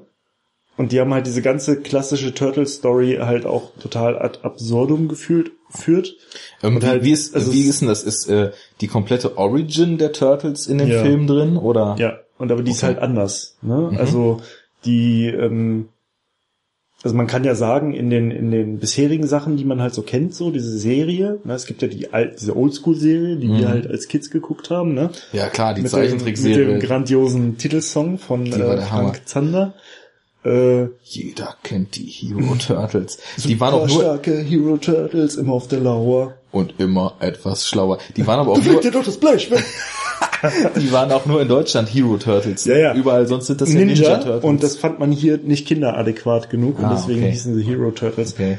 Naja, und ähm, da waren das ja, also da war ja meist das Splinter zum Beispiel vorher ein Mensch, Mhm. der dann halt zu so einer Ratte mutiert ist Ja. und ähm, und halt auch ein Japaner, ne? So ein, so ein, so ein Dojo-Meister da irgendwie. Und die Turtles waren halt auch vorher schon Schildkröten und das ist jetzt halt in dem neuen Film, diese ganze Herkunft ist ganz anders und auch wie, wo der Shredder, wie das entstanden ist in der Foot Clan und so, das ist halt alles irgendwie, alles total anders und crazy. Und ähm, ja, weiß nicht, fand ich halt auch so mäßig, also ich finde das immer schwierig bei Turtles, Ähm, es gibt ja auch eine neue Zeichentrickserie von den Turtles, Ja, die, die- ich auch mal geguckt Es habe. gibt auch so einen relativ neuen Animationsfilm, Ja, den ich mehrere. auch mal geguckt habe. der auch Mhm. wieder anders war und so. Und ähm, ich finde das immer so ein bisschen schwierig, weil die haben halt schon, also die sind ja eigentlich Teenager, ne? Wie Ja. der Name es halt auch so sagt, ne? Also Teenage Mutant Ninja Turtles. Mhm. Und ähm, die haben halt so diese Surfer-Dude-Mentalität. In dem neuen Film jetzt Ja, immer. Haben sie ja immer, Ja, ne? Das klar, ist ja, das die sind ja immer so, dass wollte ich nämlich gerade sagen. haben ja immer diese Surfer-Dude-Hänger-Mentalität. das wäre ja Und- dann halt eingebracht, wenn sie das Ne? wieder umgesetzt hätten. Aber das, ich finde, da ist auch oft dann so der, der, ähm, der Grad ziemlich schmal, dass das halt zu viel wird und dass das zu slapstickartig Mhm. ja, das ist zu dann viele Gags. Jar Jar und Binks zu- mäßig genau. halt wieder, ne? Und das war so ein bisschen so, und ich fand halt auch, also die Optik zu krass. Das war, also diese Turtles sahen in dem Film so überirdisch aus. Das war unfassbar. Die Ich hab, so äh, vorher- ultramuskulöse Riesenbrocken. Das ist ja sowieso so eine Tendenz, dass jeder, jeder Mensch, Turtle oder sonst was, der mit Action zu tun hat, einfach so der unfassbarste Pumper heutzutage sein Ja, aber bei muss. denen ne? ist das richtig krass. Also die sehen wirklich, die haben so, so Hulk-artige Körper, ne? Oh Mann. Mhm. Die sind halt auch irgendwie so geschätzt 2,50 Meter groß, verglichen mit allen anderen und sind halt, also, also riesig, unfassbar massiv und auch wenn die dann so gegen diese Foot Clan Leute kämpfen, die übrigens in dem Film halt auch keine, also eigentlich sind die Foot Clan Leute ja immer Roboter, ne? Mhm. So und, Waren äh, sie? ja, ja, das, in fast äh, allen sind es immer Roboter, die Foot Okay. Clan. Ich dachte, das wäre auch irgendwie so eine etwas jüngere, so Pseudo-Ninja-Gang Nee. da früher gewesen. Nee, nee, also in der Zeichentrickserie waren es Roboter und äh, in dieser neuen Serie auch. Mhm. Und da sind es halt keine. Und wenn sie gegen die halt kämpfen, ne, also Mhm. die sind dann halt auch so total chancenlos, ne, weil das sind halt einfach nur normale Menschen, die irgendwie so Ninjas-Style-mäßig trainiert sind. Die und dann kommen dann halt diese, so 300 Kilo genau, kommt halt so ein 300 Kilo, 2,50 Meter Turtle, der, also ist, die zeigen, die haben das halt auch so richtig inszeniert, ne, die kommen dann so ins Bild und dann springen sie irgendwo runter und wenn sie halt dann so aufkommen, dann kommt so, ne, so, so ein dicker, tiefer Sound. Der typische so. Filmsound. Ne, und der Boden wackelt und du siehst halt nur so diese, diese Füße dann so, wie sie dann so sich so eingraben in den Asphalt und es ist halt einfach zu krass so, die sind so zu überirdisch krass stark so, weshalb dann letztendlich auch der Shredder zum Beispiel nur eine Chance gegen die hat, weil der Shredder ist ein ganz normaler Mensch, der dann aber halt so eine super Hightech Ninja Combat Rüstung Ähm, kriegt. Irgendwer wird, wurde von William Fichtner gespielt. War das Shredder oder war das Splinter? Wer ist William Fichtner jetzt? Ich habe das gerade nicht auf dem Schirm. Ähm, puh, der hat zum Beispiel, hast du Lone Ranger gesehen? Nee, meinst du jetzt den Typen, der bei ähm, Elysium zum Beispiel, diesen bösen Genau, Fabrikbesitzer? genau. Das ist Nee, Fichtner. der ist keiner von beiden. Der ist da halt so ein Industrieller. ach so, ach so, der dachte, der, der, hat zu tun mit der Entstehung der Turtles, weil Mhm. das auf so Experimente zurückgeht. Und äh, verbündet sich dann, also ist eigentlich heimlich mit dem Shredder verbündet. Ne? Ach so. Also ein Villain, so ein Mhm. böser. Äh, der spielt da halt mit. Und ja, und der Shredder, wie gesagt, ist eigentlich nur so ein super hochtrainierter Ninja-Typ, so, aber hätte wahrscheinlich auch gegen die Turtles keine Chance, weil er einfach körperlich unterlegen ist und kriegt dann halt so eine Mega-Rüstung und ja, weiß nicht, das ist halt alles so ein bisschen absurd.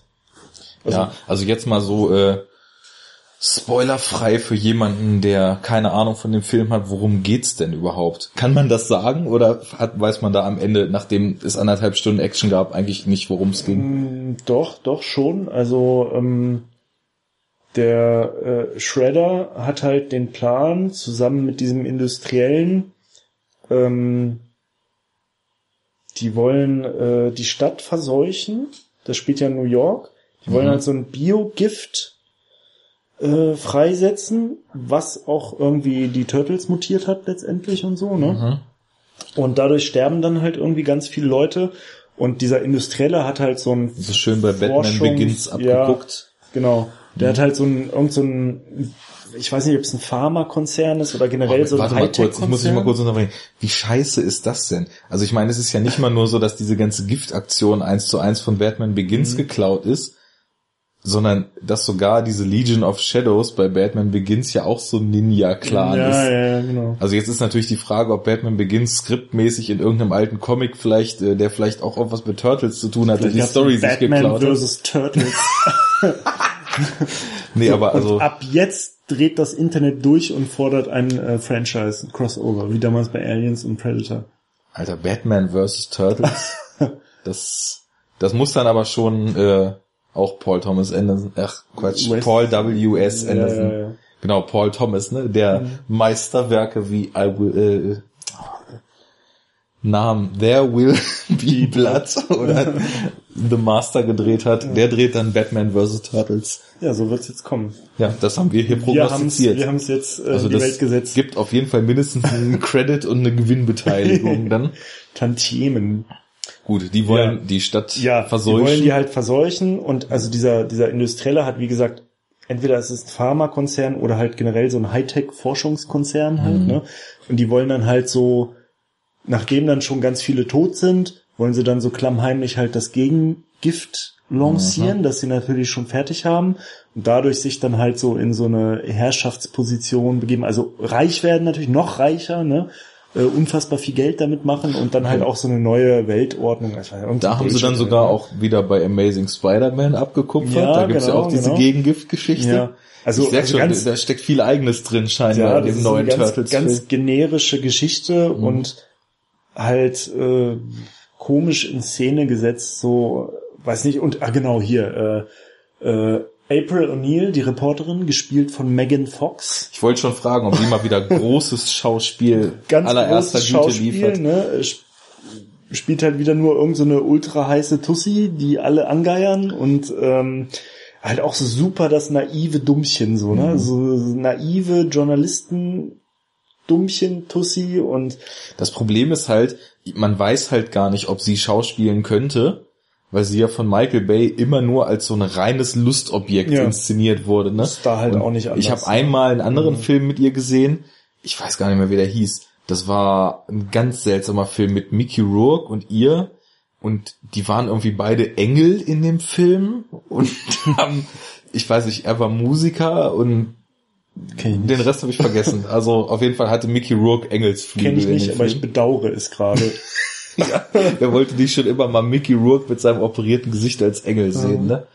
Naja, also, Ja, also da das nicht war skripttechnisch jetzt auch nichts, wo sie irgendwie zeigen konnte, dass sie Nee. irgendwie große Range null, hat. Ey, null, gar nicht. Also die, die ganze Rolle von ihr war halt so richtig dümmlich und bekloppt und also das ist so richtig naiv, blöd, Ja, äh, simpel halt alles so, ne? Und dann halt alles mit so einer typischen Michael Bay-artigen, genau, und dann so eine Michael Bay-artige Inszenierung und obwohl, ich weiß nicht, also obwohl so Waren Bay-Shots drin? Ja, ja, auf jeden, auf jeden. Da waren auf jeden Bay-Shots drin so und halt auch so, ne, wie bei Transformers, so, du siehst dann so alle Turtles in Zeitlupe, wie sie irgendwie so, so einen Angriffsmove machen, auf den Shredder oder so springen und dann so in Zeitlupe halt alle so in der Luft so krasse Rollen und Ninja-Rollen und, Und jeder was Tritt, bla, anderes bla, und, es- in und, einem ey, Shot ist nur totale Ja, Überdosis ey. schon. Und Also, weiß ich nicht, war, war nicht geil so. also die Action war auch völlig over the top oder war die ganz cool eigentlich. Mm. Ja, manchmal war es so ein bisschen over the top, waren so ganz coole Fights halt irgendwie, was alles so unausgewogen, ne? Also es war halt immer so ein, es war immer entweder so ein, irgendjemand hatte immer so ein krasses Über, so eine Übermacht. Also diese Turtles gegen die Foot Clan Leute, das war halt total lame so, weil die Turtles halt einfach viel krasser waren so. Und äh, Turtles gegen Shredder war dann genau das Gegenteil. Der hat die dann halt alle total platt gemacht so. Ich glaube ja, unterbreche dich schon wieder, aber das ist das essentiellste Problem, was ich so mit vielen neueren Blockbustern, in denen Action vorkommt, habe, dass du kein Verhältnis dazu bekommst, dass irgendwie für die Protagonisten überhaupt irgendeine Form der Bedrohung besteht. Ne? Also ich meine, natürlich kann man sich immer ein paar ganz nette Shots ausdenken in Action-Szenen und das visuell so ganz ansprechend rüberbringen. Aber wenn die Turtles halt diesem Foot Clan in jeglichen Kämpfen vollkommen überlegen sind, dann finde ich das einfach langweilig. Das, da sind wir wieder beim Hobbit, wo Legolas über Fässer hüpft und äh, mit verbundenen Augen 80 Orks pro Sekunde mit seinem Bogen erschießt. So, ne? das, da, da existiert kein Gefühl der Bedrohung und deswegen kommt in mir auch so kein Gefühl der Involviertheit und der Spannung auf. Genau. Das, Das würde ich da jetzt auch so nicht. unterstreichen, dass das so war. Und was mir gerade noch eingefallen ist, eigentlich so das Einzige, was man über diesen Film wissen muss, um ihn schon in die richtige Schublade zu stecken, fand ich auch richtig geil. Also ist jetzt kleine Spoilerwarnung so, ne? Äh, weißt du, wie erklärt wird, wie Splinter zu seinen, ähm, zu seinen äh, äh, Jiu-Jitsu Ninja Skills kam, Ja, sag die ja, die ja schon hart sind. Ne? Also er ist ja schon so in den, in der im übrigen Turtles-Universum ist er ja wirklich so ein krasser, krasser Dojo Master Sensei Typ, Ja, der so absoluter heftig Großmeister, Eben, genau, ne? und so ebenbürtig mit dem Shredder, ne? Ja. Also so, so ein total krasser Kampfkunsttyp halt so, der Jahrzehnte seines Lebens. So, pass auf. In dem Film ist er ja ursprünglich nur eine Ratte, ne? Also Mhm. eine Ratte, wo so Experimente, bla, bla, bla, er kommt mit diesem Zeug in Verbindung und dann entwickelt er sich halt zu so einem Rattenmenschen. So, und, und er, er lernt seine Skills, weil er in der Kanalisation, wo sie dann da halt so ihre Homebase machen, irgendwie so ein verdrecktes Buch über Jiu-Jitsu findet. weißt du, so, so Jiu-Jitsu für, für Anfänger, wo dann so, so Bilder von irgendwelchen Kampfmoves drin sind und so. Und dann sagt er, ja, und dann, ich wusste, die Turtles, äh, keiner würde sie jemals akzeptieren. Und wenn sie dann irgendwann mal auf die Welt da draußen losgelassen werden, so, dann müssten sie sich verteidigen können. Und die Welt ist feindselig gegenüber allem Fremden. Und ich musste ihnen beibringen, irgendwie sich verteidigen zu können, um eine Chance in der Welt zu haben. Und dafür musste ich erstmal mir beibringen, sich verteidigen zu können. Und dann siehst du halt so Shots, wie er halt dann so mit diesem Buch halt so sich so Moves beibringt so. Und, und er wird halt dann aber natürlich zum Schluss ist er so gut, dass er, dass er, es gibt dann eine so eine Szene, wo er direkt mit dem Shredder halt konfrontiert ist. Und das ist dann so ein Fight, wo er erstmal zumindest die ersten paar Minuten dann so voll gegenhält gegen den Shredder, ne, der halt auch schon so eingeführt wird als der ultimative Kampfkunst-Ninja-Typ, so, der alle platt macht. Da gibt's halt so eine Szene, wo er mit verbundenen Armen und komplett gefesselt äh, einen drei Angreifer gleichzeitig abwehrt oder sowas, ne, und die halt irgendwie platt macht. Und Splinter kann am Anfang gegen die alle mithalten, so, ne? Und gegen Shredder und auch die Turtles macht er alle platt, so, ne? Wenn sie irgendwie Scheiße bauen. Und ey, das ist so albern, so, weißt du, also aus so ein Buch, und es ist, du siehst halt wirklich so, es liegt in so einer Pfütze und man kann schon gar nicht mehr so richtig drin lesen und, oh, da musste ich mir jetzt erstmal selber Jiu-Jitsu beibringen, so. Pädagogisch sehr wertvoll. Der Ursprung allen Wissens, der Ursprung allen Könnens und der Ursprung überhaupt von allem liegt in einem guten Buch. Ja, das ist ja an sich nicht verkehrt, so, weißt du, aber, aber what the Oh, fuck, Mann. ey, was soll das, wer, wer kauft denn sowas? Dass du zu irgendeinem so mega Großmeister auf Weltklasse-Niveau wirst, wenn du, wenn du halt ein Buch in der Kanalisation findest. Ja, wo so stimmt. Ich finde, er hätte ein iPad finden sollen und YouTube-Videos gucken. Das wäre viel glaubhafter geworden. Tutorials. Bei Hair Tutorial. How to be, how to be a Ninja Assassin. Also, Genau. Weiß ich nicht. Ten Steps zu Karate Da habe ich dann auch Großmeister. schon, da habe ich dann schon so abgeschaltet, also okay, alles klar. Also jetzt kommt der Film nicht mehr aus der Schublade raus. So. Nee, also wenn nee. sie das so jetzt erklären, dass er so ein so ein mega äh, Master Großmeister-Typ wird. Und da fragst du dich, vor allem auch, ich meine, früher ist diese Orange, diese Origin Story ist völlig ausgereift von Splinter, ne? Er ist Mhm. halt so der absolute Kampfmeister und mutiert dann zur Ratte. Ja, Ist halt so, Pech gehabt. Ist er dann eine Ratte, aber das ändert ja nichts an seinem Geist und seinem Kampfskill. genau, genau. Wieso ändert man denn das in so einen Schwachsinn? Das ist doch einfach wieder nur Änderung aus Innovationszwang. Wir müssen jetzt irgendwas anders machen, also machen wir halt diese Origin Story anders. Und, aber es, und oh er hatte halt auch überhaupt nicht diesen diesen Japan-Bezug, ne? Mhm. Also das ist ja dann auch so und äh, aber er benutzt dann halt natürlich auch so die ganze Zeit dann immer diese japanischen Begriffe so, ne? Wenn sie da da Hat er alle im Buch gelesen. Diese, diese ja, wenn sie diese Übungen machen, da gibt's dann ja so, ne, so und dann gibt's da auch so Strafen, die die Turtles immer machen müssen, wenn sie wieder irgendeinen Mist verbockt haben, dann schickt er sie da in irgend so was weiß ich, und, Boah, äh, und dann geht er, oh, Hajime, Hajime. Was für ein Schwachsinn. so Allein schon auch so die, diese ganze Weisheit, die diese ursprüngliche Splinter-Figur so ausstrahlt, ne? Also das, ah, nee.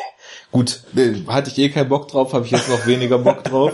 Also würdest du den Film denn trotzdem irgendjemandem aus irgendeinem Grund Ja, empfehlen? also oder? wie gesagt, das ist halt, wenn man, ne, also wenn man auf so ein Franchise steht, so, also ich, kann- ich kann das nachvollziehen, dass man dann so den Ansatz hat, so, okay, ich will mir jetzt alles reinziehen, was der Vollständigkeit halber so. irgendwie, ne? Und dann sage ich so, okay, kann man machen, so, ne?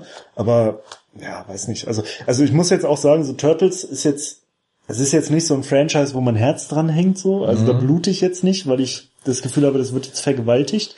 Ja. Aber äh, trotzdem, weiß ich nicht, ich fand das immer, war halt immer, weil es halt einfach so eine abgedrehte Story ist an sich, immer ganz cool so und so als Kind hat man das ja auch echt hart abgefeiert. Ich wollte gerade sagen, also unser einer mhm. assoziiert halt auch ein beträchtliches Stück Kindheit mit den Turtles, ja. ne? Und ähm, ja, also deswegen, ich bin da schon so positiv gegenüber gestimmt, aber es ist jetzt, hängt jetzt halt auch nicht so total mein Herz dran und ja, kann man gucken. Also wie gesagt, ich bin ja auch immer so, ich gucke dann ja sowas trotzdem dann irgendwie, mhm. ne? Und kann man der Vollständigkeit halber auf jeden Fall machen also, so, aber es ist echt kein, keine Offenbarung. Das so. geht also. mir ja ähnlich. Also ich nehme auch so von diesen, ich nenne es jetzt mal so Durchschnitts-Blockbuster-Actionern, nehme ich eigentlich viel mehr mit, als ich eigentlich müsste, weil ja. ich dann doch denke, also ich hole mir ja zum Beispiel auch öfter Filme in der Stadtbibliothek, ne? Mhm, mhm, und da ist es dann ja auch einfach so, da nimmst du die halt mit, ne? Also da ist ja kein Problem. Oder im Streaming-Service ist, geht dann irgendwas online, Netflix oder whatever, mhm. dann klickt man das halt an und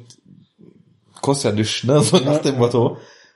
Aber wenn ich mir dann so Gedanken drüber mache, was ich teilweise so für einen Mist mir reinziehe und dann auf meine Watchlist gucke, wo dann halt wirklich äh, 10, 20, 50, 100 Filme von denen ich mir verspreche, dass die richtig gut sind, draufstehen, ne? Und die ich auch teilweise auf hier, da sind die ungesehenen DVD-Stapel. Das sieht jetzt kein Hörer, aber da stehen halt dann schon so irgendwie 50, 60 DVDs rum, auf die ich noch Bock habe.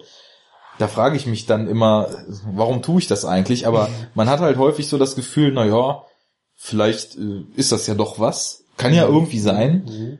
Und manchmal will man ja auch einfach nur einfach mal so ein bisschen Action-Unterhaltung, ja, ohne ja. jetzt groß Tiefgang und so weiter. Aber das haben wir ja nun auch schon oft genug gesagt, das ist ja auch gar nicht, das ist ja kein, kein notwendiges Kriterium, dass es jetzt irgendwie immer so deep ist und total tiefgreifend ist und so, aber es muss halt, es muss halt in seinem Universum funktionieren. Genau. Ne? Und ein Splinter, der ein Buch liest, das funktioniert für mich eindeutig nicht. Auch wenn das natürlich so gemessen an dem, was der Film wahrscheinlich erreichen will, ist das wahrscheinlich eine Kleinigkeit, ne? Aber, also ich meine, das ist ja ein Film, der wahrscheinlich einfach nur dem Zweck dient, irgendwie fette Action-Szenen und ein paar coole Sprüche so zu ja, ja, servieren, klar. ne? Ja.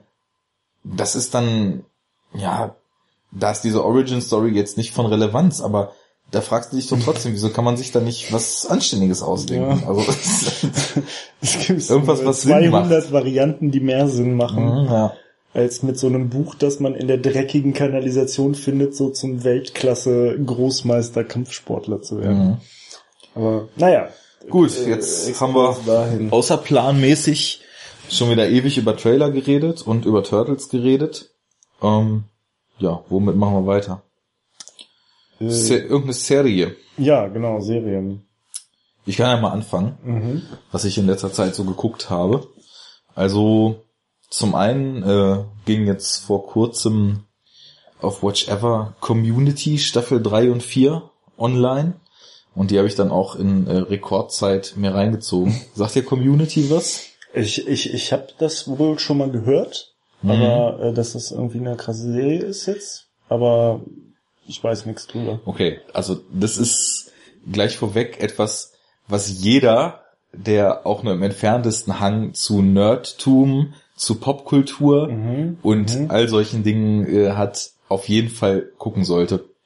Und zwar, also ich, dann fange ich einfach mal an, ein bisschen über Community zu sprechen und das äh, also jedem, worum, jedem. Worum geht's denn da? Genau, also erstmal muss man äh, vorweg sagen, vom Format ist es ähm, eher eine Sitcom. Also die Folgen sind 20 Minuten lang. Mhm. Es gibt aber keinen Love-Track, ne? Ja, das es ist sehr gut, ja. Es ist auch, ähm, also es sind einfach nur so diese 20 Minuten äh, Folgen und die Folgen an sich ähm, sind halt in sich so kleinere abgeschlossene Stories, ohne dass es jetzt was Großes, Übergeordnetes gibt.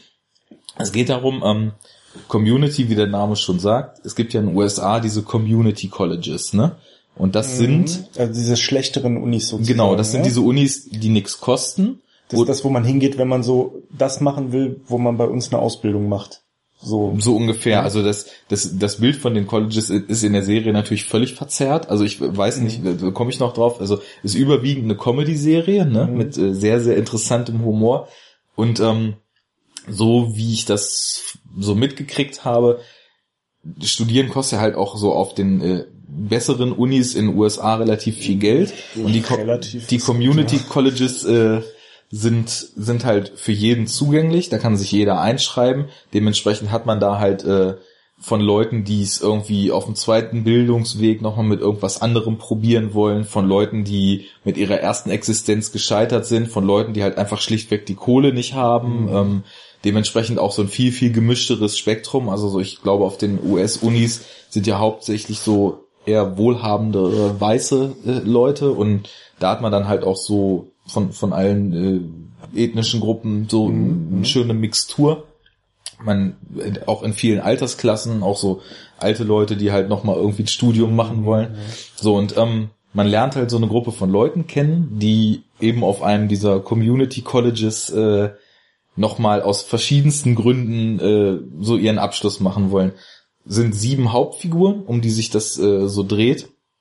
Äh, einer ist Jeff, der irgendwie ohne einen Uni-Abschluss oder mit einem gefälschten Uni-Abschluss äh, sieben Jahre als Anwalt gearbeitet hat, bevor er aufgeflogen ist und dann halt irgendwie auf diesem Community College, weil er total abgebrannt ist, ähm, noch einen Abschluss machen will, um dann wieder in, und will eigentlich nur schnellstmöglich in den Beruf wieder zurück, nur dann halt so auf legalem Wege. Jeff ist so ähm, ja ein ziemlich eitler Typ, sieht gut aus, hat irgendwie Sixpack und alle Frauen fliegen auf ihn und er ist halt auch sich dessen sehr bewusst. Dann gibt's Britta. Britta ist äh, Ex-Anarchistin, Feministin, Ökoterroristin und äh, also diese ganzen Klischees ineinander vereint, ne?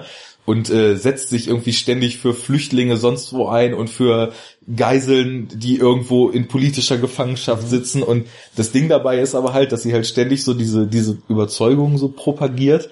Aber wenn dann irgendwer so ein bisschen nachhakt, dann merkt man, dass sie eigentlich auch nur so Phrasen drischt und eigentlich gar keine Ahnung hat von dem ganzen Kram, den sie da erzählt. Ähm, dann ist äh, Arvid dabei. Arvid ist überhaupt der Oberhammer.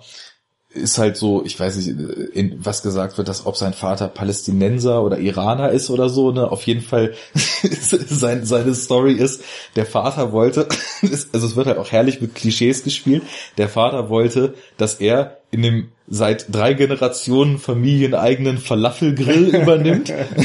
Aber Arvid will halt irgendwas mit Film machen, ne? Und Arvid ist der Obernerd sein ganzes Leben besteht nur aus Film- und Serienzitaten, ne?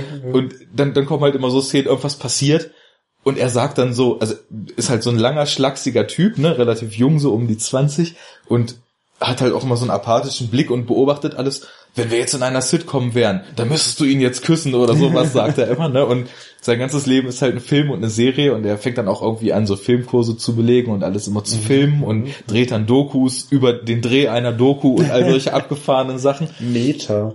Total Meta. Ähm, dann gibt's am Anfang noch Troy, äh, der so gescheiterter äh, Football-Stipendiant ist. Also er hat halt American Football gespielt, ähm, hatte dadurch sein Stipendium sicher, hat sich total fies verletzt und äh, Aber Kann- es, was hätte ihm die große Profi-Karriere Genau, er war, er war halt super gut und super beliebt, ne, auf der Highschool, aber hatte dann die Verletzung und kann nicht mehr spielen und muss dann halt auch irgendwie was anderes machen. Ähm, der erst halt am Anfang noch trauert er noch so dieser Sportlerkarriere hinterher und wird halt nach und nach äh, immer mehr Homeboy von von Arvid und es ist total schön an, an dieser Freundschaft so skizziert, wie das Nerdtum einen so vereinnahmt. ne? Also am Anfang wären sie halt irgendwie nur Kumpel, plötzlich fängt er auch an, von irgendwelchen Serien die ganze Zeit zu reden. Und dann gibt's halt auch so schön fik fiktive Konstrukte in der Serie. Es gibt zum Beispiel so eine Trash-Film-Serie, die extra ausgedacht wurde für Community, die heißt Kick Puncher. Und da haben sie dann halt auch extra so, so Ausschnitte von gedreht. So Kick, Kick Puncher in Shanghai oder sonst was. Und dann in deren Gespräch, hast du die Szene gesehen, wo Kick Puncher 300 Leute gleichzeitig Kick puncht? Und dann wird halt über, über Kick Puncher Teil 1 bis 3 äh, philosophiert. So, ein catchy Name, ey. Kick Puncher ist richtig groß. Das sind gerade in den ersten zwei Staffeln ist Kick Puncher immer ein großes Thema. Ähm, ja, das ist Troy. Dann gibt's noch Annie.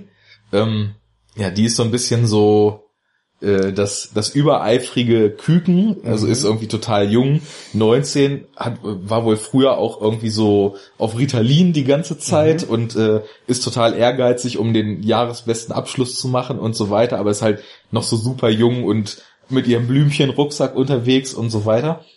Dann ähm, Shirley. Shirley ist, weiß ich nicht, auch schon so Mitte 30, so eine richtige Big Mama, ne? Und ähm, hat schon mehrere Kinder und irgendwie sich von ihrem Mann getrennt, glaube ich, der von Theo Huxtable gespielt Ah, geil. wird. Der, ähm, der taucht später auch noch auf äh, in, in der Serie. Und sie versucht da halt irgendwie, also sie backt die ganze Zeit Sachen, die keiner mag, weil sie scheiße schmecken und serviert die ganze Zeit Sandwiches, die auch keiner mag, weil sie scheiße schmecken und äh, denkt aber, sie, sie macht das alles total gut, ist fanatische Christin, belehrt Ja, die ganze Zeit alle Leute. Das ist sowieso ganz witzig. Also Annie, von der ich eben vorher noch kurz erzählt hatte, Annie ist Jüdin, äh, Troy ist aus einer Familie, die bei den Zeugen Jehovas war. Shirley ist fanatische Christin. Dann äh, Britta halt Anarchistin. Jeff glaubt sowieso an gar nichts. Und der, die absolute Krönung dieser Gruppe von sieben Leuten ist Pierce. Pierce äh, wird von, oh Gott, Namen, Namen, Chevy Chase gespielt. Und äh, ist super reich in der Sendung, weil er irgendeinem Familienimperium, die sonst was produzieren und verkaufen angehört, ne, ist der absolute Chauvinist. Also haut halt nur so sexistische, homophobe und sonst was Phrasen raus, beleidigt alles und jeden, rassistisch auch ohne Ende, der macht ständig so, ohne es zu merken, weil es für ihn so völlig selbstverständlich ist, so rassistische Sprüche, aber hat irgendwie trotzdem so ein so einen total knuffigen Kern in sich, ne? Sondern es wird dann halt etabliert, dass, dass diese Gruppe sich als Lerngruppe zusammenfindet, ne? Weil die so die, die gleichen Kurse belegen.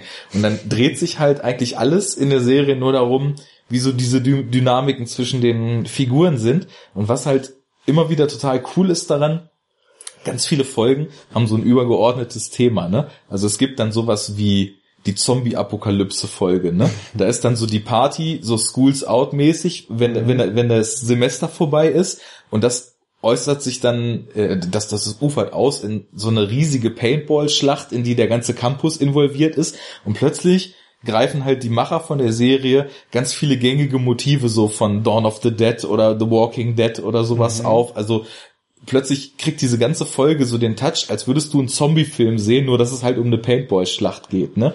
Also, und wenn du mal so die, die US-Wikipedia aufmachst, also erstmal, der Humor ist genial und es ist halt alles nur voll von diesen Popkultur-Referenzen, ne? Du hast, sagen, das, äh, du, du hast bei jeder Folge in der englischen Wikipedia, hast du einen Abschnitt zu der, also es gibt einen Eintrag zu jeder Folge und ein signifikanter Abschnitt Pop Cultural References, wo dann halt steht, was in der Folge alles referenziert wird oder welcher Film, äh, we- welche Serie oder sonst was in der Machart imitiert wird durch die Folge, ist ne? dann natürlich auch so Nerd Heaven, ne? Wenn Das, so, das ist Nerdgasm auf jeden Fall. Also es, es gibt zum Beispiel die äh, sehr signifikant jetzt äh, ist mir in, im Gedächtnis geblieben aus der dritten Staffel eine Folge, die Apocalypse Now Folge. Ne? Also es geht halt so darum, dass das wie ist das denn? Das College muss ein Werbevideo drehen, um sich für irgendwelche Geldgeber so gut darzustellen, weil das originale Werbevideo noch aus den 80ern ist und die Leute in Neon Leggings da rumtanzen und äh, das Community College bewerben. Äh, Greendale heißt das College. Und dann äh, wird der Studienleiter, der auch so eine völlig schrill überzogene Figur ist, also es wird nie gesagt, aber er ist halt auf jeden Fall schwul und hat einen Hang zum Crossdressing und rennt immer in irgendwelchen aufreizenden Gewändern rum und ist total überdreht mit quietschiger Stimme und be- benimmt sich halt also schön alle Klischees. genau so so offensiv klischeehaft. Dazu muss ich aber sagen, es werden reichlich Klischees halt in der Sendung durchgekaut, aber nie so, dass jemand verletzt wird dadurch, ne, sondern es wird immer so das, was daran skurril ist, halt so rausfiletiert und und weiter ausgearbeitet. Naja, und ähm, er will das Video drehen und dann erzählt Abed so, der Abed filmt ständig immer alles, was passiert. Ja, bei Apocalypse Now war es doch auch so, dass die Doku über das Machen des Films im Endeffekt besser war als der ganze Film. Und dann ist das halt so ein Meta-Ding. Es wird dann halt so nachge so, so, so ein bisschen imitiert. Apocalypse Now wurde ja damals auch unter Riesenhürden gedreht und Coppola ist immer mehr durchgedreht bei dem Filmdreh. Und diesen Prozess durchlebt der Studienleiter, während er dieses Werbevideo machen will. Und das Budget explodiert und er hat immer noch krassere Ideen für den Film. Und Arvid filmt halt die ganze Zeit, wie dieser Film gemacht wird. Und das simuliert dann quasi so diese Heart of Darkness Doku über Apocalypse Now. Und so ein Kram ist da ständig drin und dann sind so abgefahrene Ideen in der Serie, also plötzlich wird irgendwie eingeführt, wie lustig alte Serien mit Knetmännchen sind und dann ist eine Folge, ist die ganze Lerngruppe aus Knetmännchen gebaut und alles findet in so einer Knetwelt statt. Oder Pierce muss sich in einer Folge sein, sein Erbe erspielen, äh, weil der Vater ist halt noch viel mehr Rassist und äh, Chauvinist als er. Und der stirbt dann und es geht um das Erbe und dann stellt sich raus, dass er noch so einen Stiefbruder hat, der aber immer geheim war, weil er mit der schwarzen Haushälterin entstanden ist. Ne? Und ähm, der wird gespielt von äh, dem Typen, der in Breaking Bad hier das Polos Hermanos leitet, ne? Ah, äh, Gas. Von Gas, genau. Ähm, ja, und dann müssen die da so ein Videospiel, was, was der Vater, also in den 80ern wollte Pierce mal in den Bereich Videospiele gehen, aber der Vater wollte das nicht, weil er meinte, das hat doch keine Zukunft, ne? Und hat dann aber wohl irgendwie von den besten Programmierern der Welt 30 Jahre lang ein Spiel programmieren lassen und das muss dann Pierce gewinnen gegen diesen Gas, um das Um Erbe, das Erbe zu, zu kriegen. kriegen. Und plötzlich die, die kriegen dann so einen Gesichtsscan und plötzlich sind alle Figuren in so einem 8-Bit-Videospiel Ja, und die ganze Folge lang läuft so ein 8-Bit-Videospiel ab, ne? Und Das erinnert mich die ganze Zeit an irgendwas, das so, also gibt noch irgendeine Serie oder gab mal was, wo, wo, wo ganz oft dann so ein übergeordnetes Thema gab und das dann auch richtig so für die Folge so in dieser Dimension von diesem übergeordneten Thema so äh, stattgefunden hat. das hat es mich nämlich auch. Also ich kannte diese Art und Weise schon von irgendwo und ich komme nicht auch, auch nicht drauf, was das ist. nicht. Also teilweise macht das ja so, machen das ja so ein bisschen manchmal so die Simpsons oder so, da gibt's Mhm. ja auch sowas. Zum Beispiel diese, Ja. diese Halloween-Folgen. Genau, so Halloween-Folgen gibt, gibt's auch immer bei Community. Gibt's ja, gibt's ja auch äh, bei, also bei den Simpsons jetzt beispielsweise, gibt's dann ja auch oft, äh, dass dann so ein Film, Mhm. ne, so ein Hitchcock-Film, die Vögel oder so, äh, und Ja. das dann in dem Style so die ganze Folge gemacht ist und Mhm. so. Das fällt mir jetzt nur ein, aber ich kenne das auch noch irgendwo anders her. Ja. Fällt mir jetzt aber auch nicht Aber ein. es, also es sind Aber- echt, es ist herrlich, weil also erstmal ist so die Dynamik der Figuren und der Humor ist köstlich und die Referenzen, also du, du kommst gar nicht raus. Also jede Folge wieder ist es, was ist denn das jetzt eigentlich? Es gab eine Goodfellas Folge, es gibt eine Folge, wo sie auf einem äh, total schrecklichen Thanksgiving-Essen bei Shirley zu Gast sind mit dieser ganzen religiös-fanatischen Familie und sich dann in der Garage zurückziehen und plötzlich kippt das in die Verurteilten und sie überlegen, ob sie einen Tunnel graben und machen Fluchtpläne und sonst was. Dann gibt es Folgen mit Alternativrealitäten. Das ist äh, Gibt's die, eine Star Wars Folge? oh, das eine reine Star Wars Folge, weiß ich nicht. Glaube, also ich bin jetzt halt so bei kurz vor Ende Staffel 4. Glaube nicht. Aber also es ist wirklich, es ist eine Goldgrube, ne? Und dann, dann etablieren sich auch im Laufe der Serie so, so Running Gags. Zum Beispiel Troy und Arvid am Morgen. Da sieht man, also wenn die, wenn die eigentliche Handlung der Folge vorbei ist, wenn die Credits durchlaufen, hat man immer noch so eine, so eine Bonusszene sozusagen, in der nochmal irgendwas Lustiges passiert. Das ist so eine, so, eine, so eine Show, die die beiden machen und halt so eine Radioshow oder Morgen-Magazinshow im Fernsehen simulieren und sich dann dabei filmen und über irgendwas unterhalten und sei es nur das Wetter. Und je besser du die Figuren kennenlernst, umso mehr ist es halt auch einfach, dass die nur irgendwas machen müssen und du das lustig findest, ne? Also wirklich, jeder, der, also es ist auch Games werden referenziert, die machen ständig irgendwelche Videoabende oder irgendwelche Zitate aus Filmen. Arvid verkleidet sich als Batman, um irgendwie den den Diebstahl von einem Paar Schuhe auf dem Hausflur äh, aufzuklären und solcher Kram. Also Nerdkultur, Popkultur ohne Ende drin und äh, Klingt auf jeden Fall so, als müsste man es mal gucken. Definitiv. Also das ist wirklich was. Ich kann mir, ich kann mir nicht vorstellen, wie man so als Film- oder Serienfan Das nicht das gucken finden kann und das scheiße finden kann. Das, also, es gibt sogar einen kompletten Podcast nur zur Community. Der heißt Pillows and Blankets. Das sind ein paar Leute aus Berlin, die halt zu jeder Community-Folge eine Podcast-Folge aufnehmen, ne? und, also Pillows and Blankets ist halt auch so ein Insider, weil es gibt mehrere Folgen in der Serie, wo es darum geht, Weltrekords, äh, Weltrekord große ähm, Deckenburgen in diesem Community College zu bauen. Und dann äh, da entzweien sich Troy und Arvid einmal so ein bisschen. Und der eine versucht halt äh, die, die Kissen und der andere die Deckenburg zu bauen. Und irgendwann ist das ganze Community College voll. Und dann bricht halt ein Krieg aus.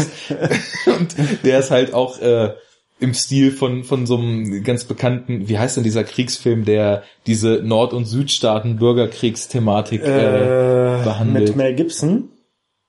Der? mit, mit, Es gibt da so einen mit Mel Gibson. Das gibt ja sein. mehrere solche Filme. Ja. Einen so einen etwas größeren. Ich komme auf den Namen nicht, aber daran, daran hat er mich halt auch Mhm. erinnert, ne? Mhm. Und also das ist auf jeden Fall was, was ich uneingeschränkt jedem empfehlen würde. Also es sind total knuffige Figuren, die auch so total stimmig sind. Also jeder davon hat so ganz stark seine Eigenschaften und du merkst halt, wie das immer wieder durchkommt, aber wie sich dann doch in so einem übergeordneten Maß so im Laufe der Serie die Figuren so durcheinander, durcheinander und den Einfluss, den sie aufeinander haben, weiterentwickeln und auch viel von dem, was die anderen so an sich haben, aufnehmen. Also Abid so durch, durch seine Nerdbrille, wie er die Welt sieht, beeinflusst so die anderen Leute, dass die anderen vielleicht auch mal so fünf Grade lassen, äh, sein lassen und also, also durchaus auch so um die Ecke schlau gemacht, so. Total. Also, also der, der Humor ist auch überhaupt nicht so offensiv, sondern es sind häufig so Sachen, wo es dann mal erstmal so ein bisschen rattert, bis, mhm, bis du den. Gag halt kriegst, ne? Also das und ist macht das, riesig äh, Spaß. Ist das ein richtig dicker Erfolg? Wahrscheinlich, ne? Wenn es schon vier Staffeln gibt. So, also es gibt sogar mehr. Es gibt eine fünfte auf jeden Fall auch schon. Und ich glaube, es soll so das Stromberg-Modell, sechs Staffeln plus Film äh, mhm. gefahren werden. Das mhm. habe ich jetzt letztens gerade auch aufgeschnappt. Ich glaube zwischenzeitlich, es war ursprünglich, glaube ich, gar nicht so erfolgreich, hat sich aber relativ schnell so eine große Fanbase mhm, erspielt. Mhm, mhm. Und zwischenzeitlich sollte es, glaube ich, sogar mal abgesetzt werden, wo unheimlich viele Leute auf die Barrikaden gegangen sind. Die dritte Staffel ist auch kürzer als die anderen. Also, nee, die vierte ist kürzer als die anderen. Es kann sein, dass das der Moment war, dass sie dann eine etwas kürzere Staffel gedreht haben. Aber die Qualität würde ich auch so als gleichbleibend bezeichnen. Also die vierte ist vielleicht ein bisschen schwächer als die ersten drei, aber die ersten drei, da würde ich echt sagen, so, also auf dem Level, wo die Serie agiert, makellos, 10 von 10, absolut perfekt für das, was sie macht, ne, weil mhm. da steckt halt auch extrem viel Herzblut drin, das merkst du. Also die Leute, die die Serie schreiben, das müssen halt Film, Serien, Game und Popkultur-Nerds mhm. sein. Mhm. Und das, also jede, jede, jede von, Szene von atmet Nerds das. Für Nerds. Genau, genau. Und da merkt man ja, von Nerds für Nerds, das funktioniert immer besonders gut. Ne? Und es ist dann halt auch wirklich so, du hast wieder drei Referenzen entdeckt und denkst dir, oh cool, mal gucken, was da noch so drin steckt und siehst, in der Folge waren halt noch zehn andere, die dir gar nicht aufgefallen sind, verbaut. Dadurch hat es halt auch unheimliches Rewatch-Potenzial. Mhm. Das kommt auch dazu. Und äh, ja, es ist einfach, du, du, du kannst das einfach nur so gucken und genießen, weil es witzig ist und du kannst richtig auf Suche gehen und, und schauen, was da an Referenzen und an Zitaten verbaut wurde. Also durch die Bank weg, top. Das klingt, als ob es was könnte, ja kann man äh, auf Watch Ever gucken, falls das jetzt jemand tun möchte. Allerdings idiotischerweise nur ab Staffel 2. Keine Ahnung warum. Also ich habe Staffel 1 damals auch auf Watch Ever gesehen. Die ist irgendwann rausgeflogen. Jetzt haben sie halt Staffel 3 und 4 gekriegt, aber auf jeden Fall von Anfang an gucken. Also mhm. an jeden, der das tun möchte. Nicht einfach nur irgendwie mal eine Folge rauspicken, weil das verändert sich halt sehr stetig, so diese Dynamiken. Dann gibt's dann auch mal so eine überhaupt nicht aufgesetzt wirkende, sondern eher so wirklich knuffig etabliert Liebelei zwischen dem und dem in die, innerhalb dieser Gruppe und das ist aber auch was, das wirkt nicht wie ein Fremdkörper, sondern wie das halt so ist, wenn so Gruppen von Menschen lange miteinander zu tun haben, irgendwas entwickelt sich ja zwischen Leuten dann mal. Aber, ne? Und aber also es ist schon so, sagst du, dass das ähm, so mehr oder weniger so abgeschlossene Handlungsblöcke. In genau, Folgen also sind. weil das ist ja eigentlich relativ oldschool, ne? Für für so Serien. Ja, aber das ist halt so dieses Sitcom-Prinzip, ja, ne? Ja gut, ja. Genau. Aber so abseits von so Sitcom-Sachen. Also die übergeordnete ja Story ist eigentlich nur, dass sie ihren Community College Abschluss machen wollen und das, also man muss halt auch noch dazu sagen, die Serie ist halt extremst überdreht inszeniert, ne? Also das ist alles sehr, sehr überzeichnet, ne? Aber ohne so den wahren Kern dabei zu vergessen. Das ist das Wichtige. Ne? Also die Figuren sind halt alle total extrem, speziell Arbeit so mit seiner Nerdwelt und dann kommen da später noch Ideen mit rein. Dann haben sie ihr Traumatorium in ihrer WG, die Troy und Arbeit dann irgendwann haben. Das ist so ein Raum, der komplett schwarz ist und nur so gelbe Tron-Linien eingezeichnet hat. Und da gehen die beiden halt rein und spielen in Gedanken irgendwelche Szenarien durch, die dann so real in dem Raum für, für die beiden entstehen. Ne? Und ähm, es wird halt auch extrem viel Doctor Who referenziert was aber was in der Serie bis, bis heute noch nicht geguckt nee, habe. ich auch nicht. Aber ich, ich habe halt nur so diese Telefonzelle erkannt, ja, ja. ne? Und in, in der Serie ist es halt nicht Doctor Who, sondern bei Community heißt das Inspector Space Time, ne? Und die beiden gehen dann auch auf Conventions und mhm. machen all, allen möglichen Kram. Und äh, Troy verkleidet sich als Constable und arbeitet als Inspector und mhm. so sind sie dann auch an College unterwegs und wollen irgendwelche Fälle lösen, wenn irgendwas passiert ist. Also das ist echt super, super niedlich teilweise auch einfach, wie so, weil das, das, das zeigt halt einfach immer wieder so, wie, wie schön das auch ist, so, so ein bisschen nerdig zu sein, ne? Und so, so eine Begeisterung für Dinge Ja, irgendwie entwickeln sagen, zu das können. Zeigt halt auch irgendwie so, wie äh, äh, belohnend es sein kann, ne? äh, wenn Sachen offensichtlich mit so Herzblut gemacht werden Genau. und nicht nur äh, aus so Profitkalkül. Äh, Kalkül. Ja, genau. Ne? Wenn dann halt, wenn du merkst, okay, die Leute, die dahinter stecken und die das machen, die haben halt wirklich Bock drauf und sind halt selber so quasi Mhm. die Zielgruppe und äh, haben dann jetzt halt auch so eine Vision da, ne? Und das Mhm. hast du ja leider halt nicht immer so. Auch Ja, das ist- selten. Und das also ich glaube, bei so ist kleineren Serien findet man das ziemlich viel. mehr als bei dicken ja. Hollywood-Filmen. Auf jeden Fall. Aber ähm, das ist ja immer eigentlich ein Garant dafür, dass es dann halt auch kurzweilig ist, so, ne? Würde ich jetzt mal so sagen. Und ja, also klingt interessant und äh, auch interessant mit Doctor Who diese Referenz. Ich habe jetzt immer so viel davon gehört. Mhm. Ich gucke ja immer jetzt mal so ein bisschen off-topic. Äh, äh, ich habe ja so einen Autoblock, also Auto und Motorrad, Motorkram so ne.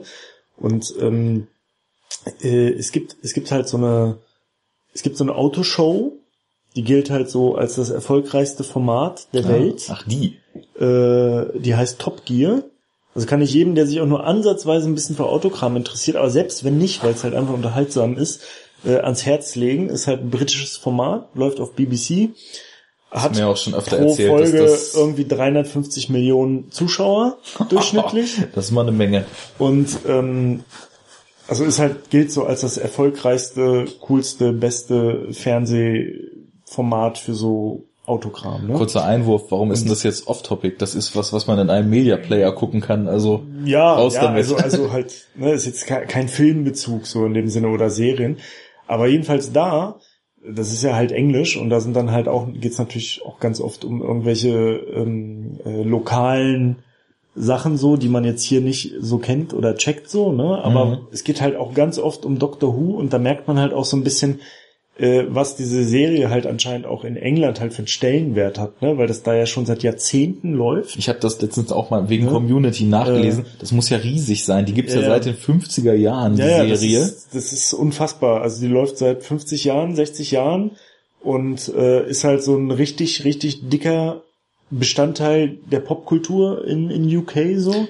Ja, ich glaube einfach sogar schon das die- Common Sense irgendwie, ne? Ja. Also jeder kennt das, Und jeder das hat das wird mal gesehen. Da zum Beispiel auch ganz oft referenziert und da gibt's halt eine so eine Rubrik ähm, äh, Star in a reasonably priced car. äh, da, also da laden sie immer einen Prominenten ein äh, und da sieht man dann auch schon, was für eine Relevanz diese Sendung hat, weil das sind jetzt nicht nur irgendwelche britischen Schauspieler und Lokalprominenten, da, da gehen halt auch so Tom Cruise und Cameron Diaz hin und so. Mhm. Ne? Also es ist schon so richtig large halt.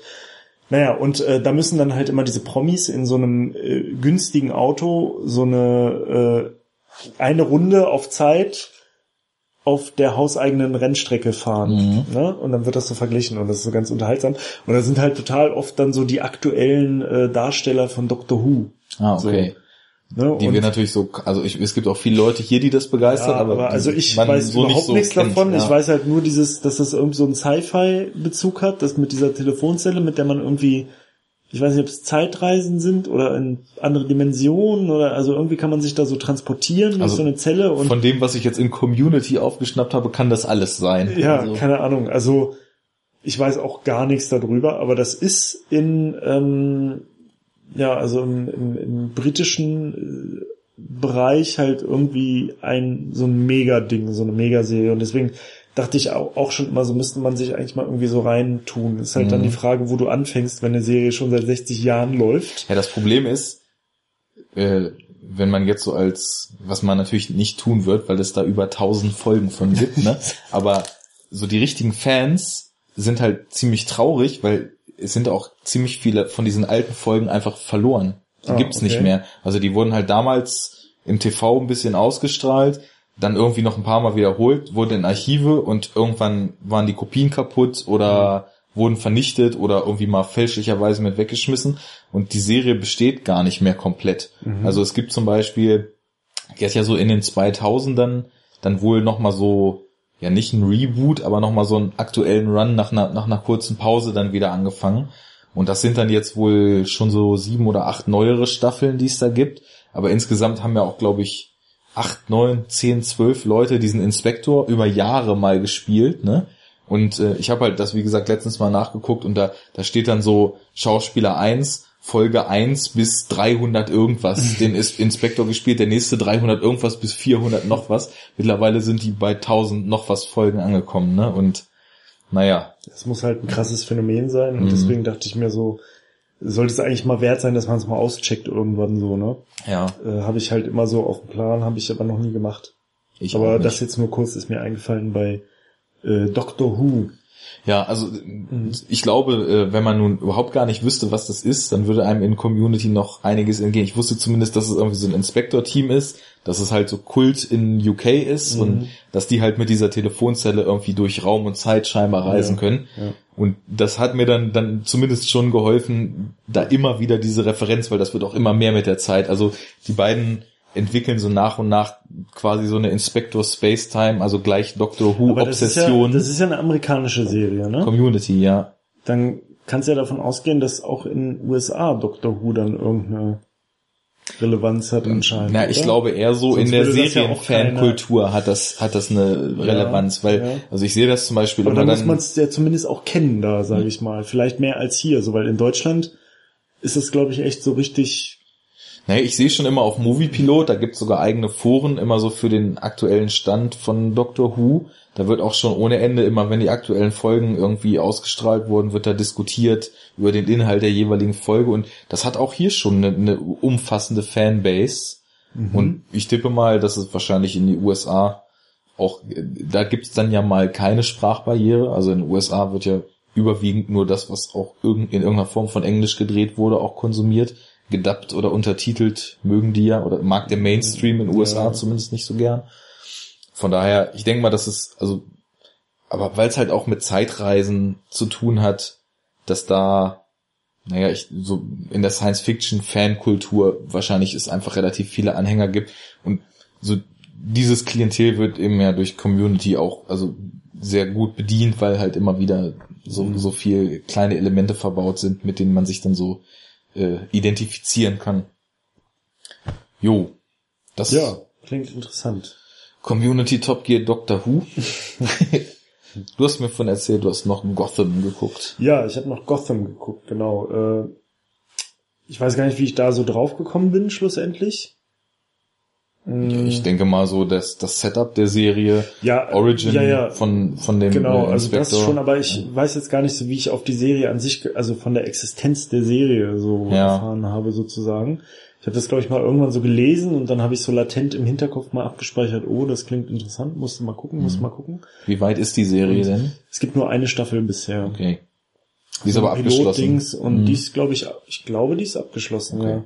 Ich habe die noch nicht alle geguckt aber also kurz zur Handlung, das ist, ist sozusagen, also spielt im Batman-Universum. Mhm.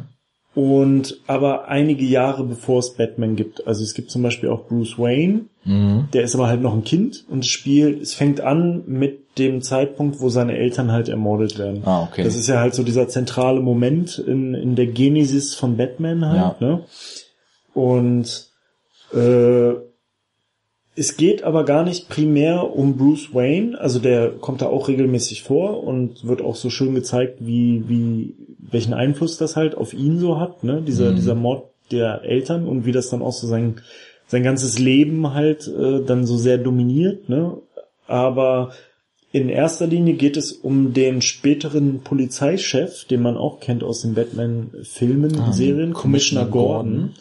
Und es fängt an wie Commissioner Gordon halt als junger, aufstrebender Detective neu zum äh, äh, GCPD kommt, Gotham City mhm. Police Department, und einem neuen Partner halt zugeteilt wird, der halt schon so ein, so ein Veteran ist, ne? so, ein, so ein altgedienter Detective-Typ, der das seit 20 Jahren irgendwie Kurze macht. Zwischenfrage, äh, so wie man das häufig sieht, diese Art von Detective schon so sehr desillusioniert ja, ja, bis zynisch angelegt. Super zynisch, super desillusioniert, total korrupt. Mhm. Also zumindest augenscheinlich. Also am Anfang denkt man, es ist halt so einfach nur so ein korrupter Arsch, ne? Der halt irgendwie nur in Okay. seine eigene Tasche wirtschaftet. Ah. Ähm, es zeigt sich dann aber irgendwann, dass er im Kern halt eigentlich auch noch ein guter Kopf ist, so, ne?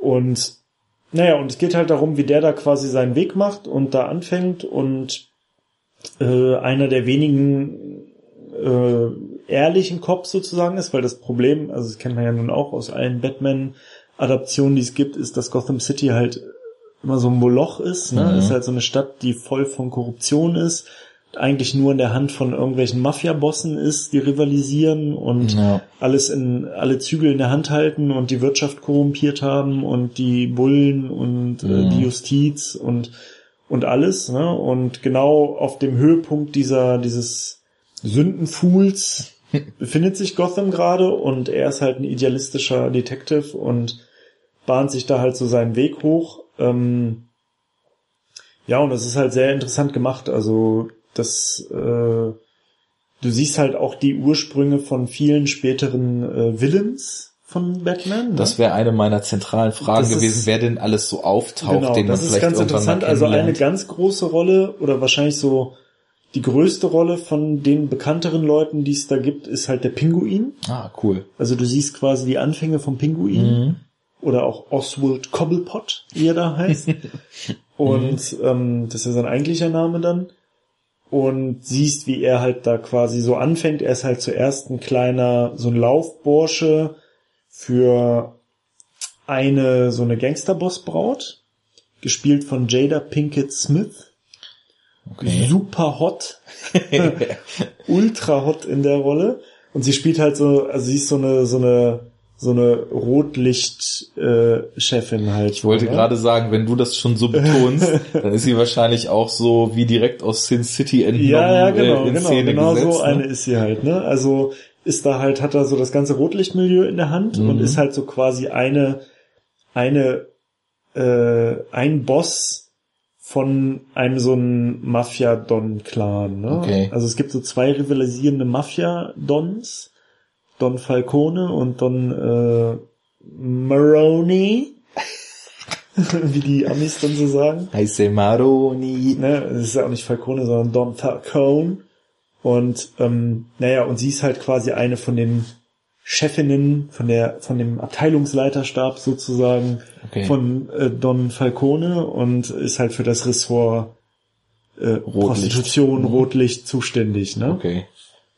Ja, und der Pinguin ist halt zuerst so ein Laufbursche von ihr und dann fällt er aber in Ungnade, weil er halt irgendwie, es stellt sich raus, dass er mit der Polizei kooperiert und halt so ein Spitzel ist und dann muss er umgebracht werden ähm, und dann muss das aber irgendwie Commissioner Gordon machen, der wird dann bedroht von Don Falcone und äh, der tut dann so, als ob er ihn halt irgendwie erschießt und hat aber eigentlich nur ihn ins Wasser geworfen so und in die Luft geschossen und das hat keiner gesehen. Und dann kommt aber der Pinguin zurück und dann spielt er ein doppeltes Spiel und er bietet sich zuerst dann dem anderen Mafia-Boss an und macht da dann ganz schnell eine Karriere. Dann kommt aber raus, dass er von Anfang an gemeinsame Sachen mit diesem Don Falcone gemacht hat. Also so ganz, ganz abgefahren und der Pinguin Also twistreich. ja, ja, sehr Ja. twistreich und ähm, der Pinguin steigt halt immer mehr so auf in der Hierarchie und ist auch echt eine coole Rolle. Also so seine Origin ist dann quasi so der, der Hauptfokus neben Commissioner Gordon oder Einer gibt's der mehrere? Hauptfokus. Also ich sag jetzt mal von den Villains, die es da so gibt, äh, nimmt der auf jeden Fall bisher am meisten Raum ein. Okay. Also zum ganz zum Schluss kommt von der ersten Staffel kommt halt Harvey Dent nochmal auf den Plan, Ja. der ja aber auch zuerst ein guter ist. Also Ja. der ist ja zuerst dann halt der Staatsanwalt, ne? Mhm. bevor dann später er dann Two-Face wird. Irgendwann mal. Und ähm, wen gibt's denn noch? Vom Joker ist gar keine Rede bisher. Das fand ich irgendwie krass. Also hat man überhaupt nichts mitgekriegt. Ja, aber ich glaube, also der ja Joker eigentlich hat so auch, der, der ultimative äh, Böse halt. aber dem, dem lasten ne? zwei so extrem starke Verkörperungen an mit Jack Nicholson und Heath Ledger, dass das, glaube ich, dünnes Eis ist, den Joker dann nicht als Haupt. Ja, aber ich glaube, Rolle aber so- ich glaube, den, den können sie nicht umgehen. Also ich glaube, wenn die Serie noch so weitergeht, äh, irgendwann müssen Ja, irgendwann muss der auf den Schirm kommen, ja. werden, so, ne? Der ist halt so wichtig in Und- Gotham City. Aber von denen, die äh, man da jetzt so kennt, so ist schon, nimmt der Pinguin dann am meisten Raum ein und der ist halt wirklich gut gespielt. Ich weiß nicht, wie Mhm. der Schauspieler heißt, aber also der Pinguin sieht ja halt immer so ein bisschen komisch aus. Ne? Ich weiß nicht, ob du dich an diese Tim Burton Filme erinnerst, wo Danny DeVito... Ich kenne Danny DeVito als Pinguin, ja. Ne? Und hat, hat halt auch so, so eine so komische hakige Nase und so ein hagerer, hagerer, großer, schlachsiger, ganz käseweißer Typ mit so ganz, so was ganz Befremdliches an sich hat und so, Mhm. so irgendwie so, so, so creepy ist. Und er hat halt auch diesen, der wird halt Pinguin genannt, weil er halt diesen Pinguingang hat. Ne? Ja. Der hat halt so ver, verkrüppelte Füße Mhm. irgendwie, also so mit so einer Fehlstellung und er geht halt immer wie so ein Pinguin, ne? Und das haben sie halt echt cool gemacht. Ähm, ja, und dann geht's halt um diese ganzen, diesen ganzen Moloch, diese ganze Korruption, die da halt drin ist. Äh, äh, Commissioner Gordon ist halt betraut, glaube ich, mit dem Fall äh, von also diesen Mord an Bruce Wayne und seiner Frau. Und das ist dann natürlich, das ge- genießt dann natürlich eine gewisse Popularität da oder beziehungsweise ist dann hoch auf der Agenda, weil Bruce Wayne ja halt einfach, das ist ja so der einer der reichsten Ja. Bürger dann von, ich meine, von Gotham das City. Wayne-Imperium Genau. ist ja auch unheimlich genau, äh, ist, ist halt ein riesiger strippenziehend, was so die Finanzierung vieler Dinge betrifft. Ja. und äh, das äh, schlägt dann natürlich gewisse Wogen, aber da kommt dann halt irgendwie raus, ich krieg das jetzt im Detail nicht mehr auf die Kette, Ja, was aber das rauskommt, wird halt ist, glaube ich, erstmal nicht so wichtig. Nee, ja, also auch, nee, nicht was rauskommt, sondern vor allem auch, also wie das dann, da, da, da spielt, also es wird dann halt so vertuscht. Dieser Fall wird halt ganz schnell geklärt und dann haben sie halt so ein Bauernopfer, also Okay. irgend so ein, irgend so einen Kleinkriminellen, der das gemacht haben soll, da steckt aber halt viel, viel mehr hinter. Okay, und dem kommt dann Gordon so nach und nach auf Genau, die Schliche. das kommt so Und alles so Das wäre nämlich jetzt raus, so ne? meine Frage gewesen, was konkret so die übergeordnete Handel, Handlung ist. Also es geht um die Klärung dieses Wayne-Mordes. Genau, das zieht sich also auf jeden Fall bis, also durch die ganze Staffel. Und, Und, Commissioner ähm, Gordon Noch eine Zwischenfrage. Gibt's dann in den Folgen auch noch mal so kleinere Subplots, die er mal lösen muss und so im Ja, großen ja, ja. Stil? Okay, genau, alles klar. genau. Und ähm, naja, und er gerät halt immer tiefer in diese Fänge von Mafia und äh, Mhm. all solche Geschichten und es werden immer mehr Leute aus seinem Umfeld da reingezogen und das ist halt ganz cool gemacht und er äh, also er verbohrt sich halt in diesem Fall, ne, der offiziell geschlossen ist Ja. und äh, verspricht dann halt auch Bruce Wayne, dass er das aufklären wird und ist dann halt so die ganze Zeit getrieben davon, diesen Fall irgendwie zu lösen, obwohl der offiziell halt längst gelöst ist. Aber da in, äh, zeigt sich dann halt immer mehr, dass da immer mehr dahinter steckt und dass das riesige Ausmaße annimmt und bis ganz nach oben in der Hierarchieebene sowohl von Polizei, Justiz, äh, Mafia geht halt. Ne? Und, kriegt er auch ähm, so innerhalb dieser Police Force nach und nach Probleme, dadurch, dass er halt dieses korrupte Game nicht mitspielt. Ja, da So gibt's auf jeden Fall so Spannungen. Ja, ja, da gibt's auf jeden Fall Spannungen. Ne? Also vor allem natürlich mit seinem Partner so ganz Ja. viel, ne? aber auch mit dem restlichen äh, Department sozusagen, weil, du- weil also es wird halt echt schön gezeigt. Das ist also diese ganze Stadt ist halt so mega durchkorrumpiert. Ne? Mhm. Also die, die, die Mafia und die Industrie haben eigentlich alles in der Hand, Ja. ne? bis ganz nach oben. Und alle stehen so auf der Payroll von irgendwem Mhm. und wirtschaften sich nur in die Tasche. Und ja, das ist halt äh, cool gemacht und äh, trifft einen guten Ton, die Serie so. Also auch, ich finde ja immer wichtig bei diesen ganzen Batman-Sachen, wie dieses Gotham City halt dargestellt wird. Ne? Mhm. Das hat ja so eine ganz bestimmte Ästhetik. Und Auf das wird ja eigentlich Fall. immer so, außer jetzt bei diesen unsäglichen, bunten Kinoverfilmungen von, ich weiß gar nicht, von wem die sind. Äh, Michael Schumacher. zwei, zwei Filme, die so krass bunt sind. Die mit Kilmer und Clooney als Batman, ne, genau, ja. ne? Und die ja dann auch so sehr äh, viel Hate Returns und For haben. nee, nicht Returns. Forever. Returns ist der zweite Batman Burton, ne? Forever, Forever und Batman und Robin. genau. Mhm, Ja. Und ach so, genau, eine Person, die auch noch ziemlich viel Raum einnimmt, ist halt dann die spätere Catwoman, Ah, alles klar. Selina Kyle. Mhm. Zu dem Zeitpunkt noch ein Kind in dem Alter von Bruce Wayne. Und das ist dann halt auch so ein bisschen äh, so ein Bruch mit der bisherigen Story. Also die lernen sich da schon kennen. Ja. Ne? Und da ist, da merkt man schon, da ent- entsteht schon der Grundstein für so eine Romanze so ein bisschen. Ne? Das wird ja auch immer thematisiert ganz oft, dass zwischen Batman und Catwoman irgendwie was läuft. Ja. Aber eigentlich lernen die sich ja erst später kennen, so in den Filmen und so. Ne? Und Ich weiß gar nicht mehr. Kim Basinger war doch in den alten Filmen die Catwoman. Ne? Nee, nee, nee, Nee. Kim Basinger war die Reporterin. Vicky, Wer war denn die Catwoman? irgendwas. Catwoman war Michelle Pfeiffer. Michelle Pfeiffer, genau. War Stimmt. auch heiß damals, hat sie auch gut gemacht, die Rolle. Anne Hathaway war auch heiß. Ja. Aber ich fand, äh, so in äh, Dark Knight Rises fand ich diese ganze Catwoman-Sache so ein bisschen reingeflanscht. Ja, ja, der. Film, der war eh so, also der hat mich zwar auch tierisch geflasht, ich habe den auch nur einmal gesehen bis jetzt, und äh, aber ich kann das auch nachvollziehen, dass der häufig so als chaotisch und aus so vielen Mhm. Versatzstücken äh, zusammen äh, geschustert ange angesehen und auch kritisiert wird. Aber also ich meine, Anne Hathaway in engem Lederoutfit, Geht, ne? ja, Kann man mal machen. guckt man sich schon mal an. Und naja, und da ist sie aber halt noch so ein Kind, ne? Und ähm, sie ist halt eigentlich so ein Street-Kid. Ne? Sie Okay. ist irgendwie so obdachlos, hat keine, keine Eltern mehr und gerät dann halt auch, also sie hat den Mord gesehen. Mhm. Ne? Sie stellt sich dann später raus, sie ist die einzige Augenzeugin. Und sie kann natürlich dadurch, dass sie jetzt die Augenzeugin ist, kann sie diesen ganzen Komplott natürlich zu Fall bringen. Oh, ne? dann ist sie natürlich aber auch gefährdet. Ne? Genau, und das, äh, dann kommt sie in die Obhut halt irgendwie da von äh, Wayne Manor. Mhm. Ne? Und äh, da gibt's dann auch diesen Alfred, diesen Butler, der dann quasi das Sorgerecht für Bruce Wayne hat und ihn dann so großzieht. Mhm. Ne? Und ja, das ist halt so ganz interessant gemacht. Und ähm, wie gesagt, die Stadt wird gut getroffen. Also die Shots, die man da immer so sieht, sind aus New York. Mhm. Aber die sind immer so ein bisschen bearbeitet. Ne? Also der, der Himmel ist immer so gräulich, dunkel, bedrohlich. Und es ist halt alles immer in so einem grau regnerischen Ton so. Und Okay, ähm, also schon, also wenn man jetzt einen Vergleich ziehen müsste, ich hätte jetzt nämlich gedacht, äh, es gibt ja drei Möglichkeiten. Gotham sieht nach Burton, nach Nolan oder nach was ganz anderem aus, aber so dieses dunkel regnerische, das ist ja dann schon eher so dieses bedrückende Burton. Äh, ja, Gotham, aber es ist ne? nicht, es ist nicht so, ähm, ist nicht so arzi-fazi wie bei Burton. Ne? Also ja, bei das, das Burton ja hat schon das so ja, ins Gotische. Genau, bei Burton hat das ja so auch total diese 20er Jahre Ästhetik, so dieses, wie so diese Filme, so Metropolis oder so, ne? Ja, das Also stimmt. Übertrieben große Gebäude mit Mhm. so Schwüngen und so. Ähm, das hat ja so eine 20er, 30er Jahre Golden Age Optik so und das hat's da jetzt nicht, ne? Mhm. Also das graue, kühle Nolan Gotham mit dem Regen aus den Burton-Filmen. ja, so ein bisschen, ne? so könnte man es vielleicht sagen.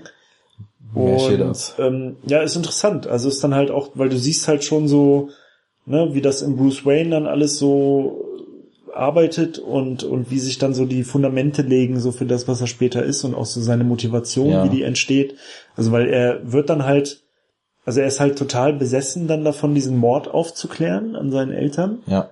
Und äh, fuchst sich da total rein und ist aber halt noch natürlich ein Kind und kann irgendwie seine Emotionen nicht richtig kontrollieren Mhm. und äh, muss dann auch oft noch so zur, zur Raison gebracht werden von dem Alf Alfred. Das ist auch schön so, dieses Verhältnis zwischen den beiden. Weil der spielt ja halt Ja, auch das- mal eine das- ziemlich krasse Rolle. Man kriegt ja ne? eigentlich nie so diese Phase mit.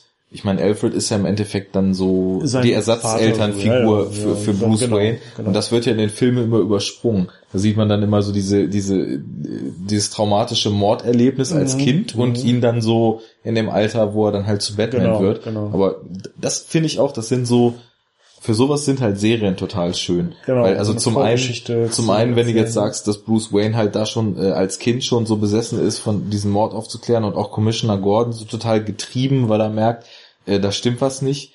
Da bietet halt so die das Ausufernde einer Serie immer richtig schöne Möglichkeiten, um so in das Wesen dieser Figuren so Mhm. abzutauchen, ne? Und Mhm. auch um solche solche Beziehungen, für die dann in einem Film einfach kaum oder keine Zeit ist, um, um sowas mal ein bisschen länger auszuführen, ist das Format, finde ich, total brauchbar. Und wenn Ja. man da dann auch viel von mitkriegt, dann machen sie da ja das schon. ist ja sowieso immer das, Schritte in die wo richtige man, Richtung. Wo man so als, als, als Nerd und Sucker für so einen Kram dann irgendwie immer so, also das will man ja immer. Du willst ja immer so, du fragst dich ja bei so Filmen, wenn du sie cool findest, immer so nach Hintergrundgeschichte, Mhm. ne? Und du träumst ja immer davon, dass jetzt der nächste Film davon kommt und die zeigen dann, wie es vorher war oder wie es dazu kam oder wie irgendein so Nebenstrang dann nochmal detailliert Mhm. beschrieben wird. Und das liefert dann so eine Serie, Ja, ne? ja. Und das ist halt cool und naja, und diese, diese Bruce Wayne-Geschichte, das ist halt cool. Also du siehst halt, wie er, ne, wie, wie sich schon diese Motivation aufbaut, aber er das noch nicht so zähmen kann und noch nicht so kanalisieren kann. Und er hat halt dann auch schon diesen Wunsch, er will dann halt stark werden, er will irgendwie tough werden, ne? Und er will dann halt kämpfen lernen und er macht dann auch so ganz viel so Selbstkasteiung, ne? Also, und das ist ja auch so ein bisschen das, ähm, was finde ich immer in diesem Batman-Charakter, dieses Zwiespältige eigentlich immer so rauskommt, ne? Dass Ja, er so gleichzeitig nach außen ist er immer dieser mega Playboy Mhm. und dieser, dieser typische Milliardärssohn, der halt einfach in ultrareiche Verhältnisse geboren ist, so eine leichte Arroganz hat, gut aussieht, Kohle ohne Ende, ne, und irgendwie so Playboy-Leben führt. Aber eigentlich ist er innerlich halt so total der gebrochene, nachdenkliche Typ so und Mhm. halt so auch so richtig so von so einem, von so einem Rache, Rachegelüst angetrieben, ne? Ja, und total. Er hat halt so eine ganz dunkle Seite in sich, Genau. ne? Und The Dark Knight halt. So. Und ähm, Ah. das zeigt, also das sieht man ganz schön, wie das so anfängt und wie er dann halt auch so sich so quält. Ne? Also er übt dann zum Beispiel, wie lang, dass er möglichst lange Luft anhalten kann. Dann springt er in den Pool und äh, ne, macht das, bis er fast ohnmächtig wird und und versucht halt immer so ganz harte Challenges so durchzuhalten, so Schmerz auszuhalten. Ne, mit so seiner Hand geht er dann immer so über über ein Feuerzeug und dann hat er richtig Brandblasen und er versucht das halt so zu ertragen. Also er will halt so, du merkst so, er will irgendwie so ultra hart werden und er ist halt super beseelt davon einfach, also er hat schon diese Rachegedanken irgendwie und versucht an seinen Skills zu arbeiten und dann macht er halt auch in Eigen, in Eigenregie, ähm, und man muss halt bedenken, er ist noch ein Kind, ne? Er ist da halt irgendwie so zwölf oder Mhm. aber das, dreizehn. das ist ja eigentlich auch Äh. ganz, also ich finde, das sind so relativ treffende Motive, wenn man halt auch so ein bisschen zeigen will, dass die Figur ja eigentlich mit dem eigentlichen Schmerz überhaupt nicht klarkommt, dass er halt die Eltern verloren hat, ne? Und Mhm. Genau. dann irgendwie so seine Mittel und Wege versucht, um irgendwie damit zurechtzukommen und das, das ge- ste- steigert sich dann ja schon alles in Richtung Rache so nach und Ja, nach, weil ja. sich selbst irgendwie immer härter zu machen und äh, immer kaltblütiger zu machen und auch fähig irgendwie zu kämpfen, weiß man ja, wo es drauf hinausläuft, dann Und ja, und er ist dann halt auch, äh, also er versucht dann in Eigenregie dann diesen Mord auch so mit aufzuklären. Er besorgt sich dann halt die ganzen Akten dazu und irgendwie Vorgeschichte und von allen, die da irgendwie beteiligt sein können und macht dann halt da echt so Kriminalarbeit, kriminologische Arbeit, so ganz krass und ist halt so richtig besessen davon, ne, und macht eigentlich nichts anderes mehr. Und er, du merkst auch, er hört so in dem Augenblick so auf Kind zu sein, ne, also er hat dann schon so was, also einerseits ist er noch total das Kind und das merkt man dann auch zum Beispiel, als er diese Selina kennenlernt, weil er ist dann offensichtlich ein bisschen verknallt in sie. Und da kann er halt überhaupt nicht mit umgehen und sie ist halt so voll tough, weil sie ist so, sie ist auf der Straße groß geworden. Und er ist halt so ein verzogenes Milliardärssöhnchen und musste sich halt nie um irgendwas Gedanken machen und hat so voll die naiven Ansichten, weil er in so einer perfekt abgeschützten Welt aufgewachsen ist. Und sie ist halt so voll rough auf der Straße groß geworden und klaut halt total viel und lässt sich nicht über den Tisch ziehen und ist halt schon so voll die smarte äh, kleine Braut so, ne? Street und, Smart. Genau, Street Smart und da merkt man dann auch, wie unsicher er eigentlich ist und dass er noch ein Kind ist, aber andererseits ist er schon so, hat er so ganz viele Züge dann, wo du so richtig merkst, so, es passt nicht zu einem Kind so, der ist halt schon so verbittert, ne? So ganz, so ganz hart und so ganz, also hat auch so ganz, ganz viel Hass in sich, ne? So ganz viel Dunkles, ganz viel Hass, der nicht kanalisiert werden kann und hat halt diese totalen Rachegelüste und das muss halt irgendwie raus und dann will er halt lernen zu kämpfen und dann kommt das alles so langsam so ein bisschen hoch und das, also das ist cool. Das, das ist irgendwie so, das ist so genau das, wie man sich das so ein bisschen mal so vorgestellt hat und wie, wie das dann auch so angedeutet wird, ne, was dahinter steckt eigentlich hinter dieser, Ja. hinter diesem krassen Charakter so von Batman, weil der ist ja schon, also ich finde wirklich, das ist einer der interessanteren Charaktere in diesem ganzen Superhelden-Universum. Auf jeden Fall. Vor allem auch ja. deswegen, weil er einfach ja per, per Definition eigentlich kein Superheld ist. Mhm. Er ist ja wirklich der Einzige, der eigentlich ein normaler Mensch ist. So, er kann halt nichts übernatürlich ne? gut. Ja, aber halt auch, also ähm, das habe ich gelesen. Ich habe dann auch bei Wikipedia noch mal ein bisschen nachgelesen über Batman, so wie das so, also wie das auch in den Comics ursprünglich dann so die Origin war und so. Und ähm, da steht dann halt auch schon, also er hatte natürlich einerseits durch diese ganze Kohle, die er hat, die Möglichkeit dann krasse Gadgets und so Mhm. sich klar zu machen, aber er hat ja halt auch so in so richtig hartem Selbststudium dann halt so äh, sich halt dann so ne, Kampftechniken beigebracht und auch so dieses Kriminologische, also dass er so den Anspruch hatte, äh, er will so der weltbeste Kriminologe werden und hat dann so ein Eigenstudium gemacht und äh, sich total viel mit Verbrechen beschäftigt und das Wesen von Verbrechen und die Aufklärung von Verbrechen und äh, und dann halt auch dann diese mit dieser Liga der Schatten und so, wo er dann dann halt auch so ein krasser krasser äh, Nahkämpfer wird und so total heftig ausgebildet wird und dann auch so körperlich so voll fit sein will und so. Also ne, er ist halt einfach so ein extrem schlauer, äh, super krass trainierter, disziplinierter Typ, der super ambitioniert ist und dann zufällig auch noch ultra krasse finanzielle Res Ressourcen hat. Und diese Kombination macht ihn dann halt so zu so einem äh, Superhelden, ne? Aber er ist halt nichtsdestotrotz halt nur ein Mensch. So, ne? Also er hat aber Also- eigentlich dann mehr oder weniger so das, was man als die besonderen Skills oder die übernatürlichen Skills sonst bei anderen Superhelden so beobachten kann, das ist bei ihm so eine Kombination aus extrem geschultem Körper und Geist. Mhm. Genau, genau. Plus halt den diese technischen Möglichkeiten. so. Und seine Kohle halt einfach, mit der er Mhm. viele Möglichkeiten hat, so, ne? Und ähm, Ja, das klingt auch gut. ja, also es ist auf jeden Fall äh, sehenswert. Kann man, also habe ich, äh, bin ich schnell, schnell reingekommen so Ja. und gefiel mir und hoffe, dass es da noch ein paar äh, Staffeln gibt und dass es dann natürlich final irgendwann dann wahrscheinlich damit endet, wie er dann halt Batman wird. Mhm.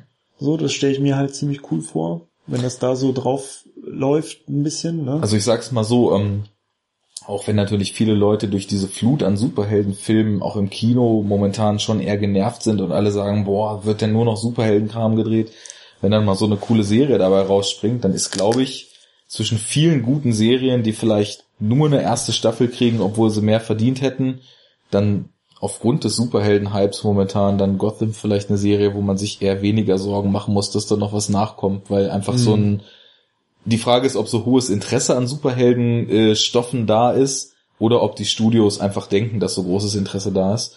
Aber da kann man dann ja hoffen, werde ich auch mal die Augen offen halten, Kommt wo ja man. zum Beispiel jetzt dieser Batman vs. Superman Film auch, ne? ja, ja, das ist ja, Das ist ja- sollte ja eigentlich Man of Steel 2 werden. Jetzt ist es ja Batman vs. Superman. Und ich habe jetzt so in den DC-Planungen gesehen, dass äh, Man of Steel 2 dann tatsächlich für zwei Jahre später angesetzt ist. Also das ist, ob das jetzt irgendwie so ein Crossover-Ding sein soll, keine Ahnung. Ich weiß, ich habe da neulich mal einen Trailer gesehen, wo ich nicht ganz sicher war. Also es hat genauso viel dafür gesprochen, dass es so ein Fanmade-Ding war. Also soweit ich weiß, Wie gibt es dafür, noch dass keinen es auch- offiziellen. Aber also es wirkte so, als wären so neue Szenen dabei, aber es war halt auch viel Altes irgendwie so. Keine Ahnung, aber Es muss ein Fan-Ding Ja, gewesen sein. Also das Einzige, Also- was ich zu dem Film bis jetzt offiziell gesehen habe, waren Fotos von Sets, wo äh, Leute gegen Superman demonstriert haben, was ich auch als logische Konsequenz aus Man of Steel erachten würde, weil wenn, ich meine, er hat natürlich die Welt gerettet, aber in dem Zug halt auch eine komplette Millionenstadt zerlegt, ne? Und äh, da fände ich es sinnvoll, also es war ja auch ein großer Kritikpunkt an Man of Steel, dass diese ganze Zerstörungsorgie für ihn überhaupt gar keine Folgen hat. Und ich habe die ganze Zeit schon argumentiert, wartet doch mal den zweiten Film ab, Ja. weil äh, jetzt zu sagen, in den letzten fünf Minuten, nachdem das Finale vorbei ist, des Films hatte das keine Konsequenzen für Superman, weil das Militär kam ja zu ihm und hat gesagt, äh, du musst jetzt für uns hier wieder irgendwas regeln. Natürlich hat das Militär an der ultimativen Waffe Superman Interesse, egal ob Superman eine Stadt in Schutt und Asche gelegt hat. Aber da, da gab es halt so Bilder, wo halt äh, große Demonstrationen gegen ihn waren und ähm, dann wurde vom Batmobil was ja geleakt ist immer, das wird ja nun auch ganz bewusst in Ja, Umlauf ja. gebracht, ne? ja. Und halt äh, von Ben Affleck im, im Batman-Kostüm auch irgendwie so ein, zwei Fotos habe ich da Mhm. gesehen. Das war's aber.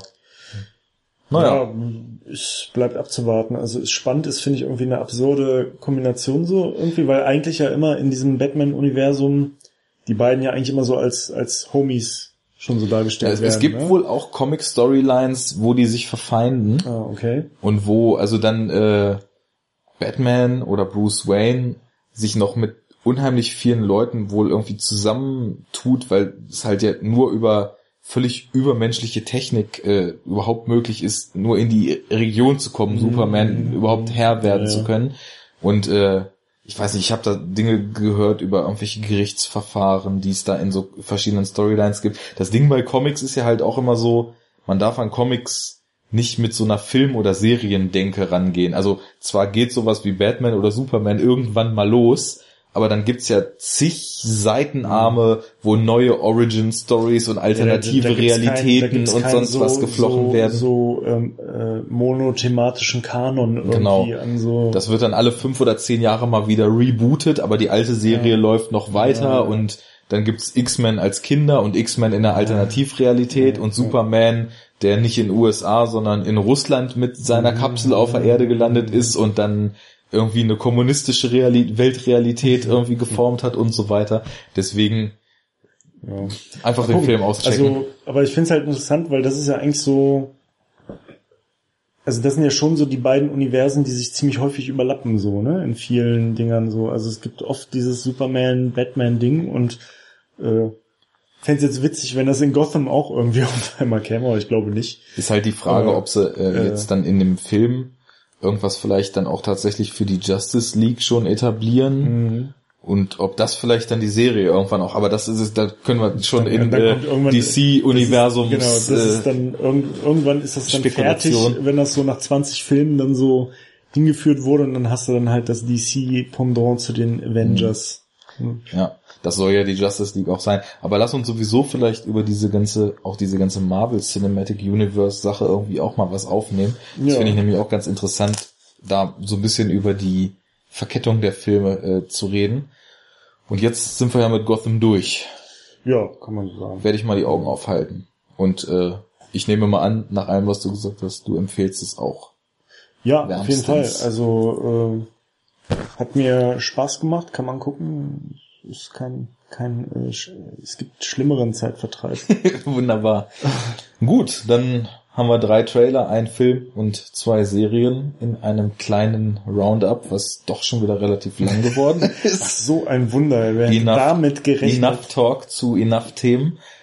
Dann danke fürs Zuhören. Checkt vicarera nur mit o.wordpress.com, checkt Mhm. jackers2cents.de, geht auf enoughtalk.de und kommentiert diesen Podcast und unsere anderen Podcasts. Wenn ihr sagt, das ist voll Knorke, was die zwei da von sich geben, dann gibt's auch so einen Flatter-Button. Vielen Dank übrigens auch für die nächste Flatter-Spende, die wir jetzt Ja. bekommen haben. Alternativ könnt ihr uns auch einfach Schecks schicken. Oder ihr geht Wir, wir, wir, wir stecken das nur ins Podcast-Projekt. nur, ins, nur in Filmbeschaffung und Serverkosten. Wer uns da noch mehr unter die Arme greifen will, kann auch in unseren Store auf der Seite gehen. Wir haben nämlich einen Amazon Partner Store. Da könnt ihr alle Filme und Serien, über die wir in allen Episoden gesprochen haben, und wenn wir sie nur erwähnt haben, sind sie trotzdem drin, kaufen. Und wir kriegen einen kleinen äh, Teil von dem Kaufpreis, der natürlich für jeden, der da was kauft, derselbe bleibt. Das ist auch toll. Hat natürlich noch keiner genutzt, aber Naja, irgendwann nix. wird's, äh, für, irgendwann gibt's immer ein erstes Mal für Genau. alles. Also, wir freuen uns über Feedback auf unserer Seite oder auf Twitter at enoughtalk-de.